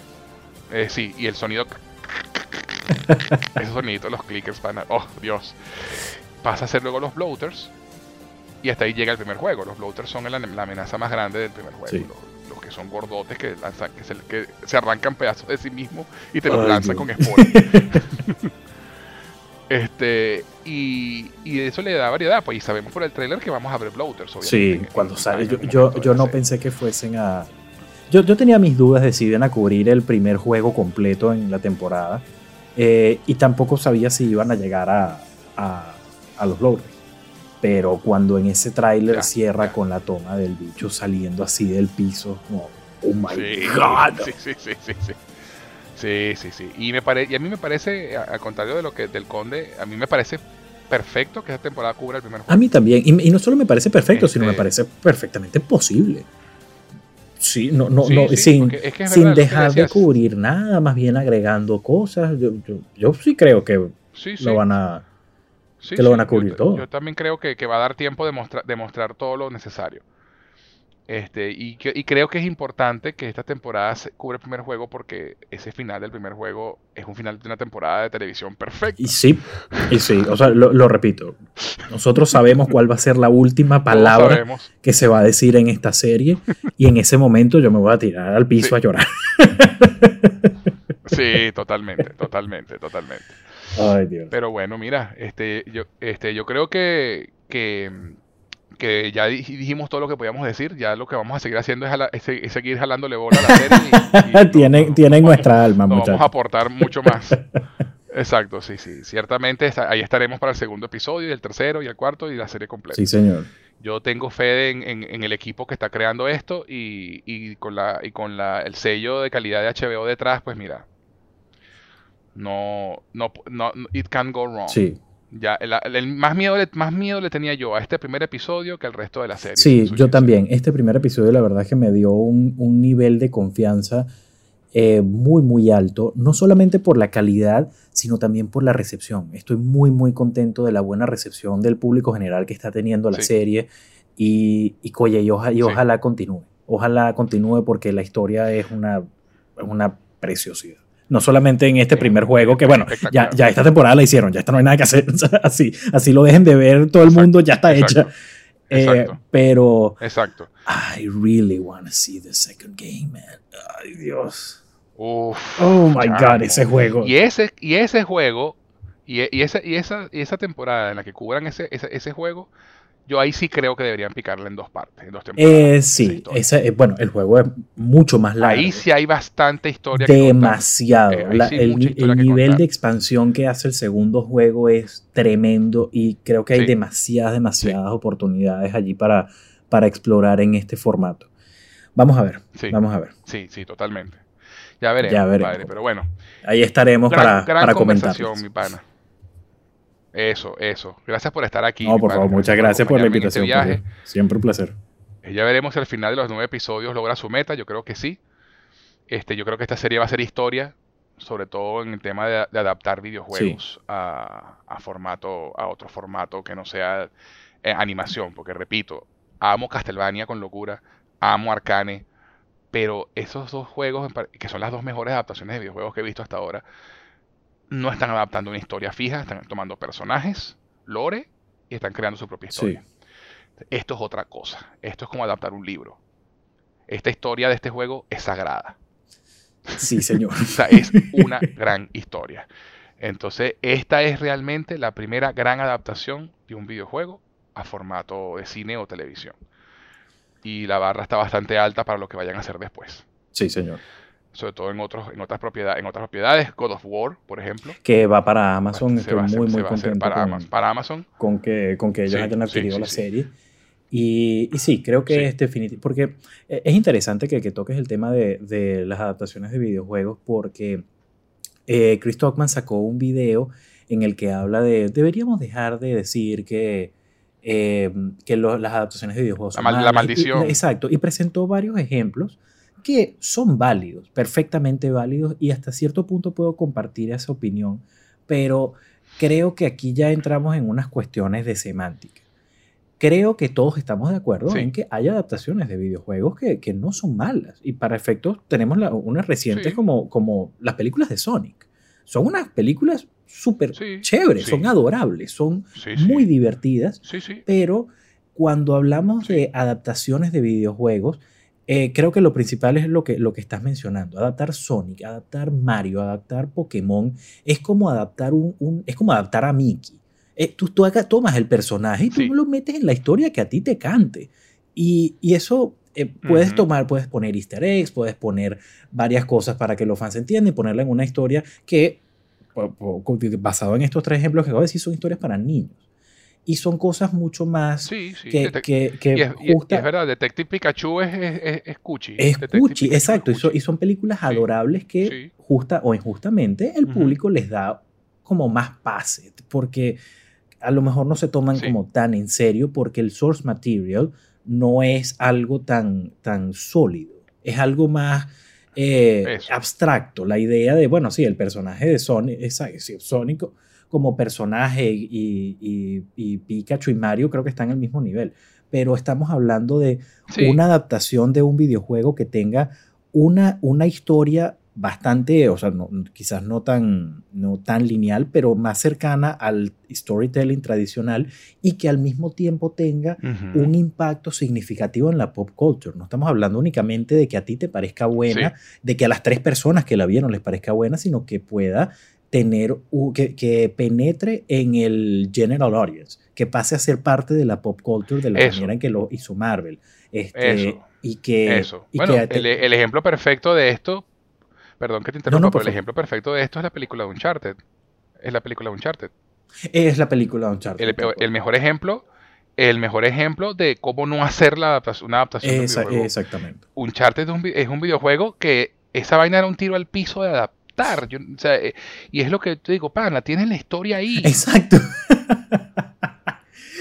no tienes ni siquiera que fumarte la lumpia de... no, eh, ¿por qué carajo tienes que poner a un, a Nathan, Drake de, de, 15 años este, y, por, y fumarte una historia que no tiene nada que ver? Si tú tienes la el primer juego, está ahí. Adapta eso. Solo dale, solo dale play al storyboard. adáptalo. da, adáptalo, agrégale, quítale, ponle, pero ah, tienes la historia allí, porque tienes que inventar? Y eso es y ese era justamente el error que cometían y que, estaban cometiendo las adaptaciones de videojuegos. ¿Qué pasa con eh, Resident Evil? Resident Evil tiene una historia bastante clara y bastante cliché, sí, historia de zombies, pero tiene una historia con un lore bastante complicado y bastante enrevesado. Y las películas de Mila Jovovich son cualquier vaina menos la historia de los juegos. Algunas, las dos primeras son entretenidas, pero hasta ahí. Sí, sí, ya después. Eh, después la, la, una yo locura. yo, eh, yo tengo, tengo, demasiado vivo el recuerdo de ir a ver la última de, de, de Resident Evil al cine Dios mío, esa, película fue unwatchable. Para, es horrible. La edición de esa película es, una, es uno de los crímenes más grandes que yo he visto en mi vida. de las peores, las peores, ediciones que he visto ever. Verga, sí, sí, sí, totalmente, totalmente. Pero eh, Uncharted es un buen ejemplo porque fue, es porque es reciente. Sí. Y, y sí, el juego, perdón, la, película recrea momentos del juego, pero fuera del contexto del juego, lo único que hace uno es el meme de DiCaprio. Ay, mira. Sí, sí, sí, tal cual. Y, hay como cosas... Pero, pero, pero ya. Sí, y, eso, y ahí entra mucho lo que tú dices de, ok, vamos entonces a tomar a, a este personaje, a castearlo, o sea, castar a, Tom Holland para que pueda ser este personaje durante mucho tiempo. Y en principio, la verdad, no estoy en contra de, esa idea, pero tienes que, o sea, creo que primero lo que hicieron fue, queremos a Tom Holland en una película de una propiedad grande. Ah, ok, hagamos esto. Y luego vamos a ver qué vuelta le estamos dando al guion para cambiar las cosas. Pero, ¿cambiar por qué? Ahí es lo que tú dices, ahí está. Ahí está el storyboard, por Dios, ¿qué, qué más, qué más quieres? Solo adapta ciertas cosas a la historia, pero concéntrate en, la historia core. Y estamos de acuerdo en que no todos los videos, con, no, con todos los videojuegos se puede hacer eso. Pero con algunos sí, y Uncharted es uno de esos. como consecuencia, es una película. Que como consecuencia la película no, simplemente no, no, eh, no alcanzó su, potencial esperado. Me. Eh, sí fue, o sea, yo fui, la yo fui a ver la película, la primero, los primeros 30 minutos este, me divertí, la siguiente hora me quería salir del cine y, estaba así, y, puse todo mi esfuerzo. Pues eso, cuando la película me provoca hacer eso, como, no, vamos a juzgar la película completa, vamos a terminar de verlo. Y los últimos 25 minutos de la película son como una de las cosas más ridículamente entretenidas que he visto en mi vida. No sé si es que ya llegué al punto en el que ya la película me derrotó y lo que hice fue no, eh, cagarme la risa al final, pero con los barcos voladores fue como, esta vaina es genial. Pero si toda la película hubiese sido así, chévere, pero, pero eh, para bien o para mal la película no eh, no alcanzó su potencial, no traspasó la, la al general audience, hizo una taquilla mediocre, la verdad, baja para el potencial mm, de, mm. del nombre, este, y ahí se quedó como una adaptación más. Sí. Entonces, oye, esto y todo esto que estamos hablando de Uncharted, creo que lo que hace es eh, remarcar el, gran trabajo que se está haciendo ahorita con The Last of Us, que definitivamente va a haber un antes y un después de esto. Totalmente, totalmente. Sí, por eso, por eso decía que, yo creo que esta serie cualquier juego en el que está basado va, a terminar haciendo historia. Si esta serie se mantiene este nivel los siguientes ocho episodios, esto va a ser historia en televisión. A nivel de adaptación de videojuegos, quiero decir, ¿no? Y, de pronto puede ser de, de las mejores historias post-apocalípticas ever. Porque realmente el juego tiene una historia digna de ese mote. Sí, totalmente. Eh, Así que bueno, ya veremos, ya veremos qué pasa. Este, no se pierdan ya la próxima semana donde hablaremos, por supuesto, JK y yo del segundo episodio que se llama Infected, se llama Infectados. Este, yo creo que aquí es donde van a presentar a los clickers y va a ser toda esa parte en el museo y toda esa parte, ya veremos. Este, pero bueno, em, ya veremos qué, nos trae la dupla Craig Massing, Neil Druckmann para el segundo episodio. Ahorita que, que, mencionamos Uncharted y que mencionas la parte del museo, ¿crees que en el museo, creo que se tomen mm. unos segundos para poner esos easter eggs que tiene, que pone Naughty Dog entre, entre Uncharted y, y The Last of Us? ¿Crees que veamos, ¿crees que veamos el anillo de Nate o que veamos algo en el museo que nos diga algo de, de, Uncharted? Solo como un easter egg, no para Cinematic Universe ni mucho menos. No, no, no. No, no, no, no. No lo creo, pero no me molestaría si lo hicieran pero no lo creo. No lo creo.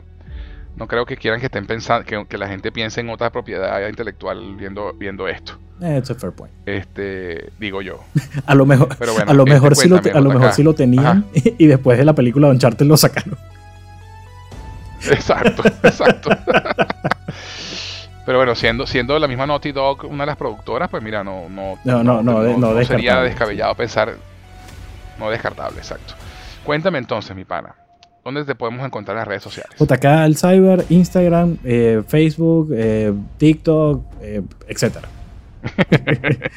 Buenísimo, mi pana. Y quien les habla, pueden encontrarlo tanto en Twitter como en Instagram como arroba Gus en Jose, G-U-Z en Jose. Adicionalmente, si quieren escribirnos para hacer cualquier comentario, dejarnos un saludo o lo que prefieran, pueden hacerlo al correo cinefilia y otras hierbas arroba gmail.com. Cinefilia y otras hierbas arroba gmail.com. Bueno, mi pana, gracias de nuevo por acompañarme. Siempre un placer, José. Nos vemos la próxima semana. Bye. Y ustedes, mis cinéfilos, no olviden comentar, compartir y suscribirse a nuestro, a nuestro podcast para que sean de los primeros en escuchar cada nuevo episodio de Cinefilia y otras hierbas. Les habló José Enrique Guzmán. Hasta la próxima.